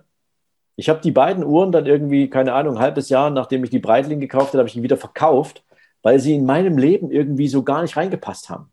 Ja. Ja, aber auch das musst du erstmal verstehen. Ja. Da gibt es übrigens auch ein sehr interessantes Buch. Die, das Autorenduo fällt mir jetzt zwar nicht ein, das Buch heißt aber The Millionaire Next Door und ist genau so eine. Untersuchung über Millionäre in den USA. Und natürlich, wir kriegen im Fernsehen äh, die Glitzerwelt aufgezeigt, aber das Gros, die wirklich absolut breite Masse, sind eigentlich relativ unauffällige Zeitgenossen, die eben ja. gerade, deren Kennzeichen es eigentlich gerade ist, nicht durch Statussymbole wie überbordendes Haus, Luxusauto oder sonstige Sachen ähm, aufzufallen. Also das spielt ja. tatsächlich eine ganz, ganz, ganz untergeordnete Rolle. Ist Und, aber auch ein Reifeprozess, durch den du läufst. Ne? Das, ist, das stimmt. Äh, weißt du, wo mir das das erste Mal aufgefallen ist, ohne dass ich diesen Begriff Lebensstilinflation ähm, kannte, ja, mhm. wo mir es wirklich massiv vorgeführt wurde. Das war tatsächlich, ähm, ich war ja viele Jahre bei der Bundeswehr in der Offizierlaufbahn und da ist ja natürlich im kleinen Maßstab genauso. Du bist ja vorher, ich meine, ich bin ja mit 19 dahin gekommen. Du bist vorher Schüler, Abiturient oder hast deine Ausbildung gemacht und machst ja dann, sobald du Zeitsoldat bist, plötzlich einen riesen Gehaltssprung. Ja, mhm. Dazu kommt ja noch, gerade in der Anfangszeit hast du ja recht niedrige Fixkosten. Ja, selbst die Kleidung wird ja gestellt. Ja. ja du hast ja deine Unterkunft. Ähm, lohnt sich eh nicht eine Wohnung zu nehmen, weil du wirst ja eh alle paar Monate versetzt. Das heißt, da bleibt dann auch recht viel über. Ja, und das ist natürlich seinerzeit in den 90er Jahren in was geflossen, überwiegend? Ja, in Autos natürlich. Ne? Also die Jungs, die, ja. ja. Ja, genau, klar, logisch. Ne? Also was da wirklich an, an, an, an Geld in Autos ja, versenkt wurde, ja, das ist schon ja, recht abenteuerlich, ja. Und ähm, im Prinzip ist ja genau dasselbe, nur in einem kleineren Maßstab, ja, dass das eben schwierig ist, wenn du in so eine, in so eine Lebensstilinflation reinkommst, was wir ganz am Anfang gesprochen haben, dass eben, wenn du eine Erhöhung hast von, von, von gewissen Einnahmen, ja, dass du jetzt zwar auch ein bisschen was davon gönnst, ja, aber eben auch äh, da die Möglichkeit nutzen solltest, was beiseite zu legen, weil einfacher wird es ja nicht mehr. Ja, weil du bist ja den Lebensstandard vorher, bist ja schon gewohnt, ja. Ja, und wenn niemand da ist, und da sind wir wieder bei, weißt du, da schließt sich der Kreis wieder, wenn niemand da ist, der dir jetzt mal die Hand führt, ja. weißt du, und dir sagt, bevor du irgendwelche Ausgaben tätigst, die mit deinem Lifestyle gerade gar nicht kompatibel sind, ja, weil du einfach wirtschaftlich noch nicht auf dem Niveau bist, wo man sich solche Sachen anschafft oder wie auch immer. Nimm Kapital, lass es arbeiten, lass Geld produktiv sein in deinem Sinne. Ähm, und dann wirst du folgendes Ergebnis produzieren. Wenn du das nicht machst oder wenn du niemanden hast, der dich da auf den Weg führt, ja, dann wirst du in dieselbe Falle tappen wie all die Generationen davor. Ja. Und da sind wir wieder beim Thema, wo fängt finanzielle Bildung an? Wo hört sie auf? Ja, und deswegen, wie gesagt, ist das, glaube ich, so unglaublich wichtig, dass Menschen mehr darüber lernen. Jetzt hatten wir ja gesagt in deinem Podcast Thema 1 oder mhm. Komplex 1 Einnahmen, zweitens Ausgaben. Ich meine, das haben wir jetzt so ein bisschen abgerundet. Drittens jetzt natürlich Investitionen. Wenn du jetzt so einen jungen Mann hättest, nehmen wir mal an, jemanden, der so sich verpflichtet hat bei der Bundeswehr als Zeitsoldat. Jetzt hast du mir schon die, die Tipps mit an die Hand gegeben, was so Einnahmen aus, angeht, was Ausgaben angeht, eben unter den Möglichkeiten leben. Wie kann so jemand jetzt, sei es mit dem Medianeinkommen, anfangen, Vermögen aufzubauen? Was, was, was sollte die Person machen? Idealtypisch. Wie gesagt, ich wiederhole mich jetzt. Ähm, zunächst erstmal Wissen aufbauen. Weil ohne Wissen funktioniert keine Entscheidung so wirklich. Mhm. Weil wir Menschen, wir treffen ja Entscheidungen meistens aus dem Bewusstsein heraus, dass wir alle zur Verfügung stehenden Informationen haben, die uns sicher sein lassen, dass diese Entscheidung weitestgehend richtig ist. Nur bei Finanzen funkt das, funktioniert das irgendwie nicht. Ja? Und deswegen glaube ich, ist es wichtig, dass wir uns oder dass derjenige, der da anfängt, sich mit dem Thema Wissen über Finanzen und deren Wirkungsweise und Investitionen und deren Wirkungsweise ausgiebig auseinandersetzt. Und dann ist er natürlich in der Lage, gemessen auch an seinen persönlichen Erfahrungen, und du siehst, das Feld geht jetzt mal gerade richtig weit auf, wer hat denn in deinem Leben die Akzente gesetzt in Bezug auf die finanziellen Erfahrungen, die du gemacht hast? Hast du die selber gemacht? Oder haben dir andere Menschen von ihren Erfahrungen erzählt und du hast ihre Erfahrungen zu deiner Realität gemacht? Das ist ein Unterschied. Ja? Wenn jemand sagt, ähm, keine Ahnung, ähm, es reicht mit dem auszukommen, was du hast, nach mehr zu streben, macht keinen Sinn. Dann war das im Leben desjenigen vielleicht auch die Richtlinie, nach der derjenige erzogen wurde. Und das hat er an dich weitergegeben, aber es war nicht deine Erfahrung. Du stellst vielleicht fest, dass du im Umkreis deines persönlichen Umfelds, der Menschen, mit denen du unterwegs bist, der, finanziell, der finanzielle Verlierer bist. Weil alle anderen irgendwie intelligente Entscheidungen treffen oder vielleicht, wie du es vorhin gesagt hast, durch ein Nebeneinkommen sich was aufbauen, während du mit diesem Mindset unterwegs bist, ich brauche nur das, was ich zum Leben habe, ja, und nach mehr zu streben ist nicht schicklich. Mhm. So. Und dann bleibst du auf diesem Niveau sitzen, während die anderen um dich rum entsprechend finanziell wachsen. Irgendwann wirst du aber feststellen, dass es einen Unterschied zwischen dir und den anderen gibt. Und wenn du den auflösen möchtest, dann musst du dich mit Bildung, mit finanzieller Bildung beschäftigen, die du vorher nicht hattest. Die Schwierigkeit besteht darin, diesen, diesen, diesen Glaubenssatz aus dem Kopf zu kriegen, dass das Geld, was du jetzt hast, eben für den Rest deines Lebens monatlich reichen muss. Ja. So. Und da sind wir wieder beim Thema Bildung. Wie, wie löst du jetzt einen Glaubenssatz auf, der gar nicht auf deinen Erfahrungen beruht? sondern der dich konditioniert hat auf Basis deiner Erziehung. Mhm. Wie schaffst du den ab? Ja, so. Und genau das ist der Hintergrund von Bildung im Bereich Finanzen. Ja? Jenseits deines Podcasts, was würdest du so jungen Menschen als, als Bildungseinstieg empfehlen? Sei es andere Online-Formate oder auch Bücher oder Seminare? Also junge Menschen oder nicht junge Menschen, da habe ich jetzt persönlich keinen Unterschied gemacht, aber es ist übrigens genau der Grund, ja. warum wir ein Investmentseminar aufgesetzt haben, mhm. damit Menschen überhaupt mal in der Lage sind, all das Wissen zu erlangen, was sie in die Lage versetzt, finanziell intelligente Entscheidungen zu treffen. Ja. Weil das ist ja das, was danach kommt. Erst wenn ich weiß, wie die Dinge zusammenhängen und erst wenn ich weiß, wie sich das auf mein Leben auswirkt, kann ich nachher auch entscheiden, macht das für mich Sinn oder nicht. So. Wenn ich es vorher nicht tue, ja, dann treffe ich irgendeine Entscheidung. Bestes Beispiel, du gehst zum Banker. Ja, das muss ich jetzt unbedingt mal bringen, weil mich das wurmt ohne Ende. Ja. In den letzten 20 Jahren lief Geldanlageberatung in Banken praktisch so ab, dass der finanziell weitestgehend ungebildete Mensch irgendwas zum Thema Geldanlage machen wollte. Und der Banker mit seinem rhetorisch feingeführten, äh, mit, mit, also mit seiner rhetorischen Ausbildung, mit seiner nennen wir es mal Produkttiefe, hat die, die Anleger eben vom Sparbuch weg hin zu Investmentanlagen im Fondsbereich gebracht. So. Und das war ja auch gut und richtig. Nur hörte im Prinzip so ab mit, mit, der, mit der Information über das Produkt die Beratungsdienstleistung und das Verständnis schaffen für den Kunden auf. Der Kunde hat dann gesagt, weißt du, klingt für mich total spannend, ähm, mache ich. Und der Berater gesagt, ja, hier unten rechts auf dieser Wertpapierorder bitte unterschreiben. Dann kam 2008. Großer Crash. Alle Menschen kamen in finanzielle Schwierigkeiten. Und wenn du eins nicht brauchst als Geldanleger, als Investor, dann ist es Emotion. So. Aber was haben alle Menschen gemacht? Die hatten natürlich das Geld über viele, viele Jahre angespart als Angestellte. So, und jetzt kam die Finanzmarktkrise und mit einem Schlag gucken die in ihr Depot und sehen, oh mein Gott, das geht ja hier bergab. Und dann rufen die voller Panik ihren Banker an und sagen, lieber Banker, äh, was hast denn du mir hier für einen Scheiß empfohlen? Und dann sagt der Banker, hey, ich habe dir nur gezeigt, welches Produkt für dich interessant sein könnte. Die Unterschrift unter dieser Order, guck mal, wer das war. Das war nicht ich, das warst du. Ja, du hast gesagt, du hast das Produkt verstanden. Du hast gesagt, du willst es haben. So. In dieser Erkenntnis sagt der Kunde, scheiße, meine Entscheidung war totaler Mist und sagt dem Banker, verkaufen.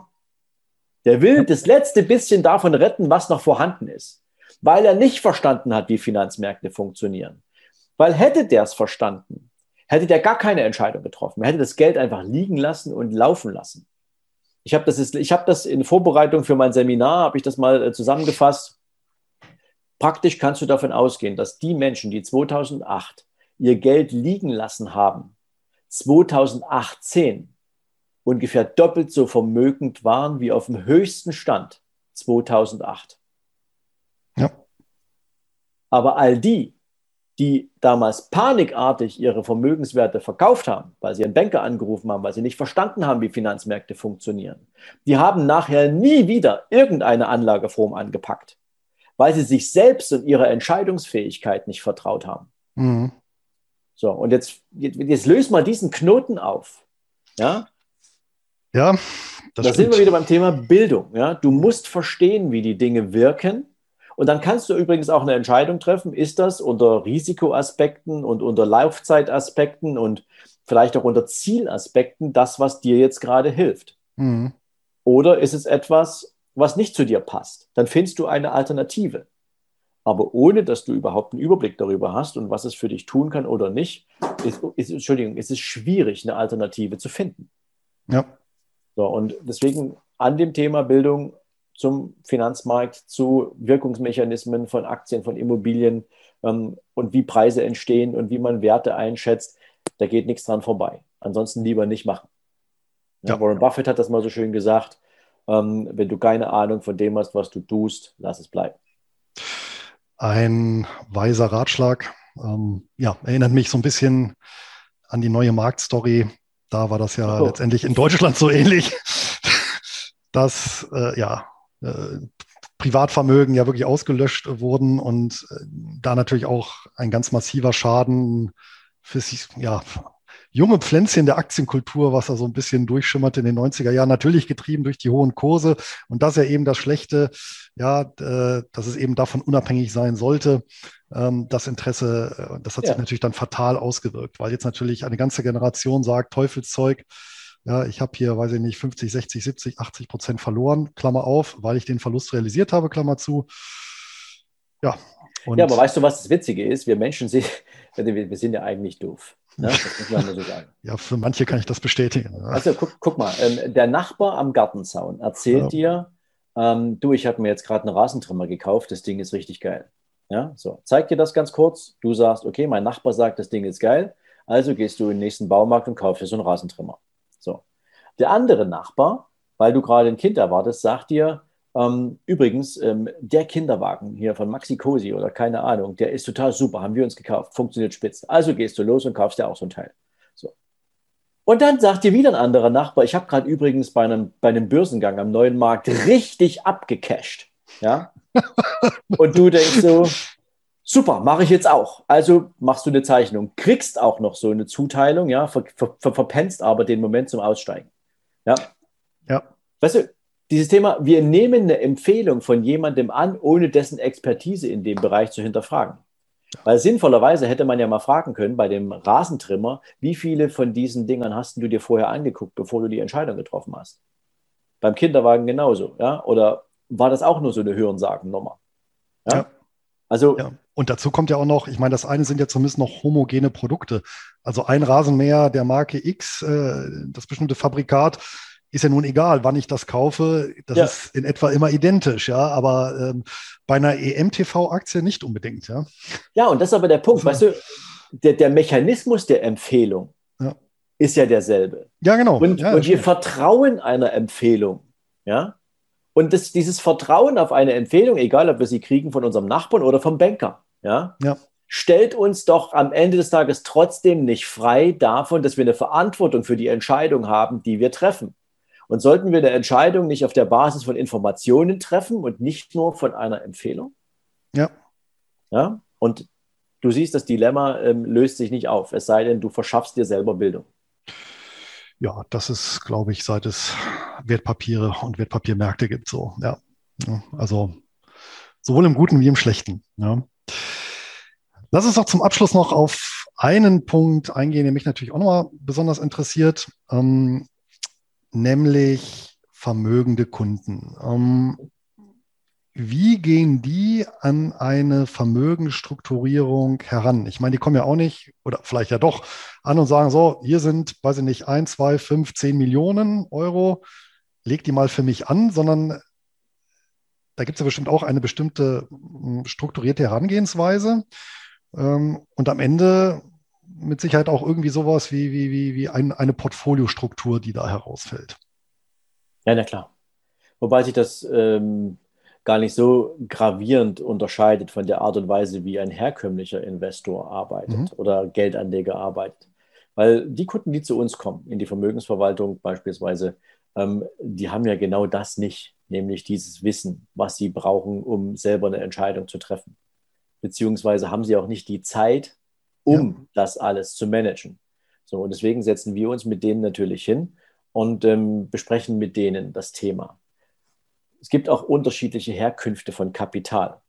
Nehmen wir mal den Unternehmer, das ist übrigens ja, was ich dir vorhin schon mal gesagt habe, ähm, der größte Teil unserer Kunden. Da gibt es die Unternehmer, die verstanden haben, dass das eigene Unternehmen die Quelle des Vermögensaufbaus sein kann und auch sollte. Und sie ziehen schon bereits während das Unternehmen aktiv ist, einen Teil des Vermögens über eine Struktur, beispielsweise über den Aufbau einer Holdinggesellschaft oder ähnliches, aus dem Unternehmen raus, weil sie sagen, ich will ja nicht ewig auf, einer Cash, auf, auf dem Cash sitzen, mhm. sondern ich möchte, dass das Kapital, was ich jetzt nicht im Unternehmen behalten will, ja, nicht an mich als Gesellschafter, als Privatperson ausschütte und dem Staat damit 42 Prozent Steuern schenke, sondern ich nehme das Kapital, überführe es in eine Holdinggesellschaft zu praktisch null Steuern, ja, und lasse es dann da arbeiten und das auch wieder zu, vergünstigten, äh, zu vergünstigten Körperschaftssteuer setzen und Punkt. Ja, also als reine vermögensverwaltende Holding beispielsweise. Genau, eine reine vermögensverwaltende äh, Holdinggesellschaft. Ja. So. Und die machen das schon während der Zeit des Unternehmens, weil die eben halt sagen, ich habe ein finanzielles Ziel und dieses finanzielle Ziel will ich mit meiner Holdinggesellschaft umsetzen. In der müssen dann meinetwegen dreieinhalb, fünf Millionen, zehn Millionen entstehen über einen Zeitraum X. Und danach richten sie natürlich auch die Wachstumsstrategie ihres Unternehmens aus. Mhm. So. Die wissen also, wie, man, wie, wie ein Unternehmen sinnvoll funktioniert. Und sie investieren auch einen Teil ihres Gewinns ins Unternehmen, in ihr Wachstum. Weil sie wissen, dass investiertes Kapital dabei hilft. Wachsen zu können. Jetzt kommt dazu allerdings noch ein bisschen, bisschen Cleverness, weil das machen übrigens aber nur ungefähr sieben bis neun Prozent der deutschen Unternehmen tatsächlich. Ähm, die investieren halt nicht nur eigenes Kapital, sondern sie investieren eben halt Fremdkapital. Mhm. Nämlich entweder über einen Investitionskredit bei der Hausbank oder, was noch cleverer ist, über zuschussfähige Förderprogramme. Mhm. Weil sie irgendein Wachstumsmodell entwickeln wollen, was das Unternehmen vorher noch nicht hatte, was auch noch nicht angefangen wurde und damit machen die, können die eine Förderprogrammplanung machen und ja. dann meinetwegen eine Million für irgendein digitales Projekt ähm, beantragen, lassen die fördern, kriegen dafür sogar noch ein paar Zuschüsse vom Staat das Geld ist sozusagen Fremdkapital. Und je mehr Fremdkapital ich sinnvoll einsetze und der Businessplan stimmt, umso mehr privates Kapital oder umso mehr Investmentkapital kann ich mir in meine Holding ziehen. Ja, weil ich nicht alles selbst investieren muss. Das ist so ein Beispiel. So, die machen das während der Arbeit oder während der unternehmerischen Phase. Dann gibt es die, die sagen, ich habe ein Unternehmen aufgebaut, ich habe über viele, viele Jahre in mein Unternehmen investiert, aber nie was anderes gemacht. Jetzt ist die Zeit dran, wo ich mein Unternehmen verkaufen möchte und der Verkaufserlös ist die Basis meiner Investition. Die müssen ganz anders rangeführt werden, weil häufig ist es bei den Unternehmern so, dass dieses Vermögen dann, bei uns heißt das Ertragsmandat, schon sehr gern auch Erträge aus ihrem Vermögen haben möchten. Da muss man die Struktur des Vermögens anders aufsetzen. Ja, das eine ist ja Wachstum und das andere ist halt regelmäßige Erträge. Das muss man ein bisschen unterscheiden. Da gehört ein bisschen mehr Sicherheit dazu, beziehungsweise die Auswahl der Titel, wenn du jetzt mhm. im Aktienbereich bist. Witzigerweise, und das ist eigentlich wirklich interessant, haben nahezu alle unserer Mandanten neben der Aktie auch Immobilienkapital. Mhm. Weil die halt von vornherein auf die Klassiker auch ja ich sag's mal, vorbereitet sind und weil sie den Mehrwert verstanden haben. Weil wenn du Immobilienkapital aufbaust, dann nutzt du diesen sogenannten Fremdkapitalhebeleffekt auch dafür. Ja. Du musst gar nicht so viel Eigenkapital ja, aufwenden und kannst dann am Ende über diesen Hebel, über einen Zeitraum von 20, 30 Jahren, je nachdem, wie dieses Konstrukt gestrickt ist und wie es kalkuliert ist, sozusagen einen Altersvorsorgeblock aufbauen. Ja? ja, gut, also das deckt sich ja auch. Äh, es gibt ja so eine mittlerweile recht bekannte Studie, die nennt sich The Rate of Return of Everything. Ich glaube, das war so zwei Jahren rausgekommen, mhm. wo die äh, Forschergruppe mal untersucht hat, die Realrenditen von ganz, ganz vielen Anlageklassen. Und es gibt eben nur zwei, die über diese 200 Jahre langfristig und im Schnitt signifikant positive Renditen geliefert haben. Das waren eben Unternehmensbeteiligungen, also Aktien und Immobilien. Ne? Von daher also und, jeder ein Stück weit dann Hand in Hand auch. Ja. Und deswegen kann ich sagen, das sind die typischen Klassiker. Also ja, das ist das, was die meisten vermögenden Menschen an Besitz haben. Ja. So. Und wenn dann die Portfolien groß genug sind, ja, also wirklich groß genug sind, da reden wir mal so ab 30, 40, 50 Millionen, ja, dann fangen die auch an, Interessen für andere Themen zu entwickeln. Dann sind sie meinetwegen als. Oldtimer, Whiskys? Oder? Ja, wobei ich, da, da geht es schon eher mehr in so eine Richtung, dass sie sagen: Naja, gut, ich will jetzt nicht unbedingt den Return als allererstes in den Vordergrund stellen, sondern ich möchte jungen Unternehmern dabei helfen, vielleicht mit einer eigenen ah, Business-Idee okay. groß zu werden. Ja, dann, ja. dann ist das mehr so diese Kategorie Business Angel, ähm, Startup-Investor, ja, solche Geschichten. Ja. Da viele Unternehmer auch wissen, wie sie erfolgreich sind, können sie da einerseits als Mentor agieren und andererseits natürlich mit Investmentkapital zur Verfügung stehen, dort wo Banken in der Regel ablehnen. Ja, das sage ich jetzt mal ganz bewusst an dieser Stelle, weil ich viele Jahre Teil einer Bankenlandschaft war. Die Großbanken insbesondere, ähm, die finanzieren ungern kleine Existenzgründer und Startups, weil sie eben diese Business-Idee nicht raffen, weil die die nicht verstehen. Ja, und alles, was mit digitaler Business-Idee zu tun hat, ist für, Banking, für Banker, die im klassischen Sinne denken, ja, Industrie, ich muss eine Maschine zum Anfassen haben, die ich finanziere. Ja? Ähm, nur dann ist das für mich ein konkludentes Ding. Ja? Die kapieren nicht, welche Wertschöpfung in, digitaler, in, in digitalen Produkten oder digitalen Dienstleistungen steckt. Und deswegen tun die sie irre schwer. Und witzigerweise ist es so, dass die meisten Existenzgründer beziehungsweise die Startup-Unternehmen, lass mich mal so sagen, das Kapital entweder über Crowdinvesting, Crowdfunding oder Privatinvestoren bekommen. Aber wenn die Unternehmen dann erfolgreich sind, weißt du, wer dann um die Ecke kommt? Ja, die großen institutionellen, ne? Die Banken und sagen, ja, klar. Hey, du bist ja super erfolgreich. Brauchst du nicht eine Finanzierung? Ja? Oder möchtest du nicht das? Weißt du, in der Anfangsphase, wo es um die Risiken geht, halten sich Banken vornehm zurück. Wollen die nicht. Aber sie möchten Teil der Wertschöpfungskette werden, ab dem Moment, wo die Unternehmen aus dem Gröbsten raus sind. Aber das ist ein anderes Thema. Ja, gut. Ja, aber das ist so. Vom Risikomodell her, ja.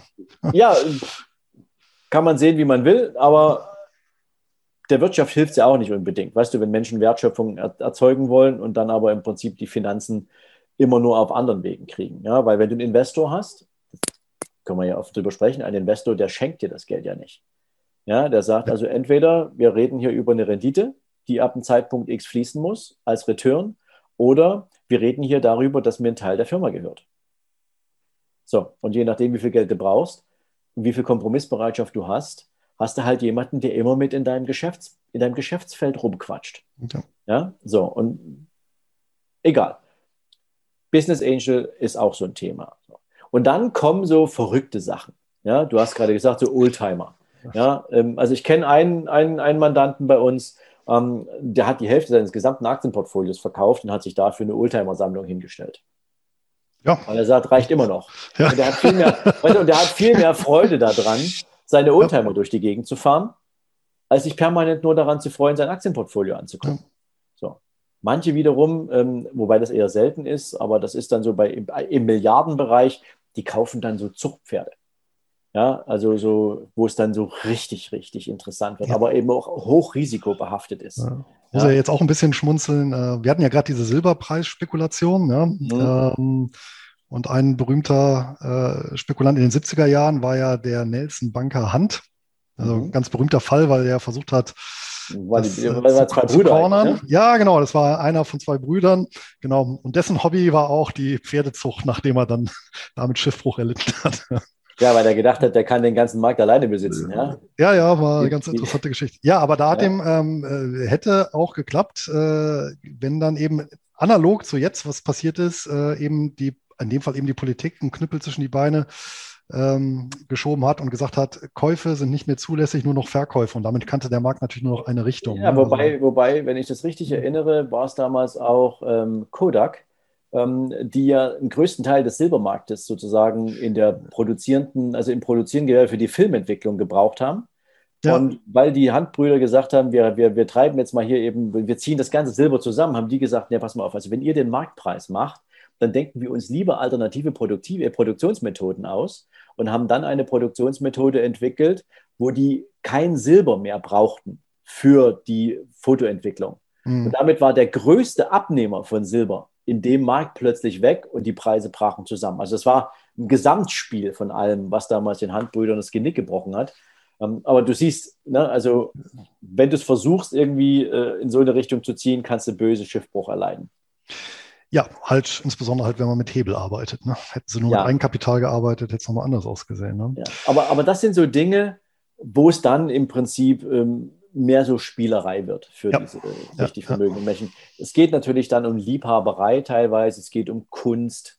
Ja, also Kunst hat ja hat zwar einen Markt, aber du kannst dieser Markt ist nicht, nicht berechenbar. Mhm. Ja, da, ähm, das ist wie mit, das ist wie mit, mit, mit, ähm, mit Diamanten, ja, also Edelsteine. Ja, so, also die ja nur interessant sind in ihrer reinsten Form, unbehandelt. Ja, also sobald die in irgendein Collier eingearbeitet, eingearbeitet sind, ähm, haben die zwar auch einen Wert, aber der Rohdiamant vorher hatte einen viel höheren Wert als nach der Bearbeitung, weil dann ein Teil seiner, seiner, seiner, seiner Schönheit praktisch zerstört wurde. Ja? Mhm. Also auch gerade das Gewicht ja, ist ja dann beim Diamanten weniger, wenn er bearbeitet wird. Ja. Also das sind so Geschichten, das machen äh, äh sehr vermögende Menschen sehr gern mal aber der Hauptfokus ja, liegt auf Immobilien, Aktien und sonstigen unternehmerischen Beteiligungen. Und das ist übrigens ein weit verbreiteter Irrtum, ja, dass äh, die richtig reichen Menschen sich permanent mit irgendwelchen Yachten beschäftigen oder noch irgendeine Villa brauchen. Ja, das ist Blödsinn. Das sind die Poser. Ja, das sind die absoluten Poser. Ja, ja. aber die sind halt medienwirksam, deswegen präsent und deswegen sind sie ja, halt verankert. Ja, und deswegen sorgen die aber eben auch dafür, dass Menschen mit großen Vermögenswerten sehr schnell in die Schublade gesteckt werden. Mhm. Ja, klar. Übrigens, Donald Trump ist nochmal so ein interessantes Beispiel, den kennen die meisten ja nur als Immobilienbesitzer. Ja, mhm. ähm, so als Immobilienmogul. Wenn du dir mal seine Vermögensaufstellung anguckst, ich glaube von 2017, die kannst du dir runterladen aus dem Internet, ja, da siehst du, dass der 40 Prozent Aktien hat. Ja. Also auch der ist nicht bekloppt, auch wenn der in der Welt nur als der Immobilienmogul sozusagen äh, betrachtet wird. Ja, ja klar. Also ja, so als Main Business. Nein, der hat ein sehr gesund strukturiertes Portfolio. Ja, klar. Also auch der diversifiziert und äh, lässt das Ganze eben nicht auf einer Säule ruhen. Ne? Definitiv. Sven, recht herzlichen Dank für diesen Einblick. War wirklich sehr, sehr interessant, genauso wie dieses ganze Gespräch in, in, in seinen Feinheiten. Ähm, ja, merkt man immer, daran, dass die Zeit wegläuft, wie in diesem Fall. Wir sind wirklich schon eine ganze Weile unterwegs. Wichtiger Punkt noch, wenn man mehr von dir ja, hören, sehen möchte, hat es ja gesagt, Podcast und YouTube-Kanal hast du auch. Hm, darüber hinaus, vielleicht, wenn der ein oder andere vermögende äh, Zuschauer hier sagt, ja, ähm, könnte für mich interessant sein, was der Sven in seinem Dienstleistungsportfolio da hat, äh, wie kann man Verbindung mit dir aufnehmen darüber hinaus? Also unkompliziert Verbindung aufnehmen kannst du natürlich über meine Homepage, über meine Website sven-lorenz.com. Da findest du ein Kontaktformular, da kannst du im Prinzip ähm, zu jedwedem Thema mit mir ins Gespräch kommen. Ähm, darüber hinaus, ja, du hast angesprochen, der Podcast und der YouTube-Kanal, das ist natürlich das, wo wir mit Gratis-Content ähm, zur Verfügung stehen, um überhaupt erstmal diesem gewünschten Bildungsauftrag, dem wir uns verpflichtet haben, auch entsprechend nachzukommen. Es gibt natürlich darüber hinaus dann auch Themen, die du nicht mehr einfach nur in einer Podcast-Folge erklärt kriegst. Ja, also beispielsweise, wie bewerte ich jetzt ein Aktienunternehmen oder wie entwickle ich eigentlich ein gesundes, eine gesunde Attitude für, meine, für mein künftiges Leben, ja, in Bezug auf Finanzen, unternehmerische Entwicklung und so weiter. Ähm, und daraus haben wir auch ein Seminarkonzept gebaut. Mhm. Also das findest du dann auch auf meiner Website, ähm, kann man sich mal anschauen, weil da wollen wir natürlich äh, mit diesen Seminaren auch dafür sorgen, dass das Tiefenwissen auch anwendbar wird. Ganz ja. kurz, wie, wie, oft finden die Seminare statt und welche also, Zielgruppe? Also wir machen die dieses Jahr übrigens zum ersten Mal. Ah, ja, also das hat jetzt 2020 äh, wollten wir sie gern bringen, aber Corona war da irgendwie nicht so begeistert von. Und deswegen werden sie dieses Jahr das erste Mal stattfinden. Sie werden im Juni beginnen ähm, und werden zweimal pro Seminar stattfinden. Also es wird ein Attitude-Seminar geben, es wird ein Business-Seminar geben, also für all die, die sagen, ich möchte gern darüber nachdenken, was habe ich für einen Wert für die Gesellschaft, was habe ich einen Wert für, für einen Wert für andere Menschen und kann ich damit Geld verdienen. Für diese Menschen ist das gemacht. Und es wird ein Investing-Seminar geben, wo wir all das, worüber wir gerade gesprochen haben, nämlich du brauchst erstmal Wissen, um zu verstehen, wie es funktioniert, so zusammengebaut haben, dass du nachher deine eigenen Vermögenswerte strukturieren kannst. Also du kannst nachher dein eigenes Portfolio bauen. Frage ist, willst du es dann? Aber du kannst es. Und was ich jetzt schon mal sagen kann, ist, wir werden definitiv nicht so arbeiten, dass du das Gefühl hast, nachher fehlen dir noch 20 Prozent und nur dann, wenn du ein teureres Produkt kaufst, kannst du dann tatsächlich dein Wissen einmal abrunden. Ja. ja. sondern diese Seminare sind so gebaut, dass du nachher sofort was damit anfangen kannst und sofort umbauen kannst. Ja, hört sich auf jeden Fall ja, interessant an. Wo finden die statt? In Frankfurt. In Frankfurt. Oh, auch noch schön zentral, kommt man, glaube ich, von überall von Deutschland. Ja, das ist natürlich der Grund. Ja, so. Ja, und ähm, für all die, für die es noch irgendwie ähm, mit Seminaren vielleicht ein bisschen zu weit weg ist, da werden wir all, allerdings demnächst erst in die Werbung gehen. Ähm, findest du aber auch auf meiner Homepage unter Events wird es ein Online-Format geben dieses Jahr. Das werden wir drei oder vier Mal machen. Und zwar heißt das Überholspur Unternehmen. Mhm. Einmal angelehnt natürlich daran, was es bedeutet, wenn andere Unternehmen erfolgreich sind und was kann ich davon lernen. Und vielleicht auch, wie kann ich mich mit einem eigenen Unternehmen auf die Überholspur begeben, und zwar in Bezug auf meine Finanzen und was braucht es alles dazu. Das wird ein eintägiges Online-Format geben. Es wird, ich sage das mal so unbescheiden, äh, das hat es im Markt vorher so noch nicht gegeben. Es wird ähm, definitiv eine richtig, richtig coole Geschichte. Ähm, und da werden wir natürlich, wie gesagt, demnächst auf der Homepage also auch die Termine bereitstellen, ähm, den Zugang dazu. Und ähm, für all die, die sagen, ich möchte einmal schnuppern, ich möchte einmal ein Gefühl dafür kriegen, ob sich das für mich irgendwie gut anfühlt, die dürfen sich herzlich eingeladen fühlen, an diesem Event teilzunehmen.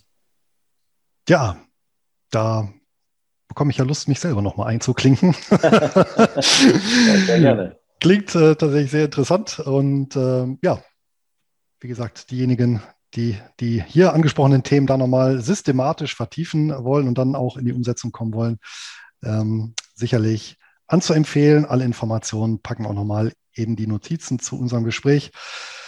Sven, war mir ein großes Vergnügen. Ja, hat mir ja, sehr gut gefallen. Und da bleibt mir nichts weiter, als dir weiterhin alles Gute, viel Erfolg zu wünschen. Und ja, ich hoffe, wir sehen uns dann auch nochmal im richtigen Leben bei Gelegenheit.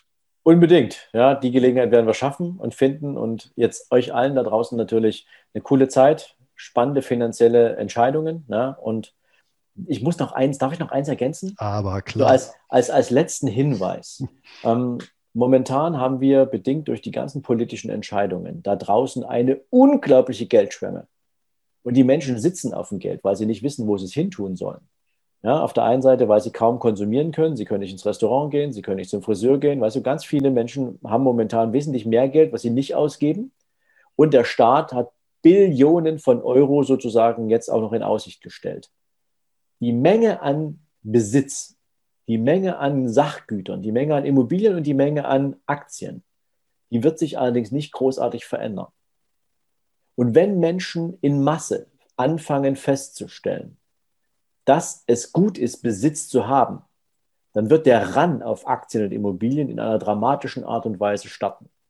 Nicht heute, nicht morgen, aber ich glaube, in den nächsten Wochen und Monaten werden wir diesen Trend genau sehen. Kannst du übrigens schon ablesen, zum Teil in der Entwicklung der Märkte, nachdem es im letzten Jahr einmal richtig tief runterging. Wir haben kein besseres wirtschaftliches Umfeld, aber die Märkte erreichen immer neue Höhen. Das ist ein erstes Indiz dafür. Und das heißt, all die, die jetzt intelligenterweise ihr Kapital auch sinnvoll investieren, werden dann mit viel Freude das Wachstum ihrer Portfolien betrachten können, während alle anderen auf diesen Zug erst noch aufspringen. Das ist ein wichtiger Gedanke, den ich nochmal teilen möchte, weil das haben die wenigsten auf dem Schirm. Sehr schön. Dann danke für diesen letzten Appell, diesen schönen Abschluss. Okay. Alles Gute und da draußen eine ertragreiche Zeit. Bis dahin. Tschüss. Ciao, ciao.